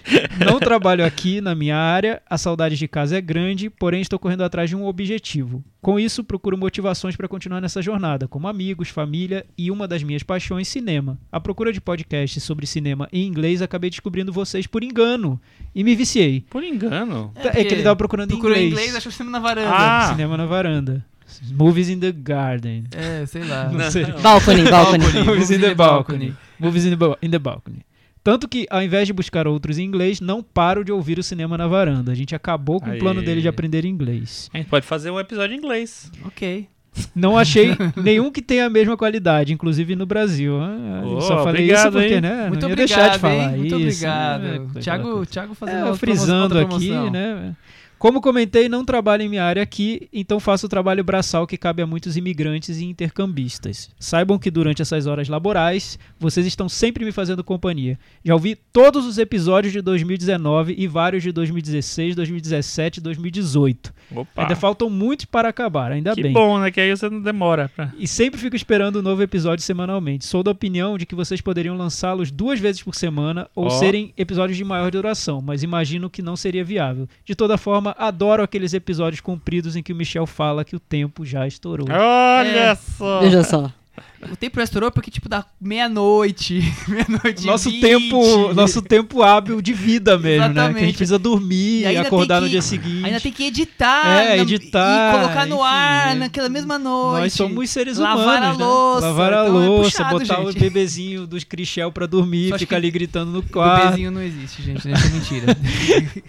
Acho que a Cris devia participar mais, pois ela traz uma energia ótima para o podcast, Tá além de vendo, Cris? comentários Tá bastante pertinentes. Hoje ela matou a pau. Super pertinente. Nos primeiros episódios de 2016 ela não aparecia, depois surgiu Fala Cris, olha que saudade. né? Que. É, nós, nós adoramos o Fala Cris. Eu hein? fiquei viciado nesses episódios, além do conteúdo, é claro, mas também esperando muito por esse momento em que a Cris aparecia lá e falava. É, todos nós contamos com isso. Não é mesmo? Amo os comentários do Chico sobre o Oscar, o Thiago tentando defender os filmes de que ele gosta e Michel trazendo diretores de que nunca ouvi falar, além de sua querida Excel. Falando na Excel, gostaria de saber qual é o filme mais bem avaliado e o pior de todos os tempos do cinema na varanda. Até agora, dos que eu ouvi, o filme do Porta dos Fundos foi o pior. Ninguém lembra mais desse filme, né? Com Pra 13 esquecer, pontos. né, gente, Com uma filme. bela arremessada da varanda em É, 2016. mas pra quê Ele tem né? razão, é o, pi- é o É o pior, pior? metavaranda com 3. Porta Ah, dos é? Fundos. É, Porta dos Fundos é o pior. E o E o melhor melhor- filme, com 93 pontos, também de 2016, foi o do Manuel de Oliveira, Visita ou Memórias e Confissões, que ainda não vi. Ele também tem razão. Os dois continuam sendo o melhor e o pior. O Visita ficou com quanto? 90? 93. 93. Percebi que no começo do podcast em 2016 as notas variavam mais do que atualmente, que estão mais medianas. Não sei se é impressão ou se vocês também perceberam isso. Por que que é. seria? Acho que é impressão. É que a gente tá ficando cada vez mais parecido. A gente é quase uma Eu pessoa acho, só já. Eu acho, é uma entidade que tá se formando. Quase uma coisa só já? Como assim? Nicolas Cage e Christopher Nolan foram muitas vezes citados ao longo desses anos, mas nenhum ganha de Live Dias. Acredito que ele foi citado, se não em todos, mas em quase todos os episódios. É muito amor Não, por calma, ele. também não é assim, né? É, o que faltava você acabou de fazer a gente citar. Ainda É. preciso conhecê-lo, mas não vou mentir que a duração de seus filmes ao mesmo tempo me desperta curiosidade e me afasta. Fica tranquilo tem filme de uma hora e meia dele, só, só, só dá mais trabalho de achar. Então poucos. ele pergunta dica de podcast. Ele diz que, em resumo, gostaria muito de agradecê-los pela companhia que vocês têm me proporcionado, e mesmo sem vocês saberem. Sem dúvida, vocês me alegram muito com esse bate-papo, que sempre passa a sensação, acredito que para muitos ouvintes, de que estamos com vocês na varanda da casa do Michel. É uma varanda grande, acho que, acho que cabe todos os ouvintes. do Cabe, todos os ouvintes. Todo é igual mundo coração cabe. de mãe, né, Cris? É isso aí. Então é Tá isso. tudo espremidinho, mas dentro. Muito legal o comentário, João Vitor. Eu fiz questão de ler Demais, inteiro. muito legal. Tem vários outros aqui legais que vocês podem acessar no nosso blog cinemanavaranda.com. Tem um da Cristiane Randazzo que eu achei muito maravilhoso. Ela compara simplesmente Terra à Deriva com Em Chamas. Achei, achei bem curioso Nossa. também. E ela diz que nos dois filmes as protagonistas femininas são péssimas. E ela faz uma bela explicação Defesa sobre, sobre isso. a- a tese sobre dela. a tese de que as Péssimas personagens femininas são personagens? pé- É, péssimo. são personagens coadjuvantes, que os homens que são, são os principais, importantes das histórias. Vale a pena ler o Então leiam, tô deixando esse clickbait pra vocês entrarem no nosso blog e lerem. cinemanavaranda.com. Cinema na Ou então comente nas redes sociais, estamos aí em todas as redes sociais, Spotify, Facebook, YouTube, Instagram. Adiciona a gente, João. É isso aí. Até semana que vem. Tchau. Tchau. Tchau.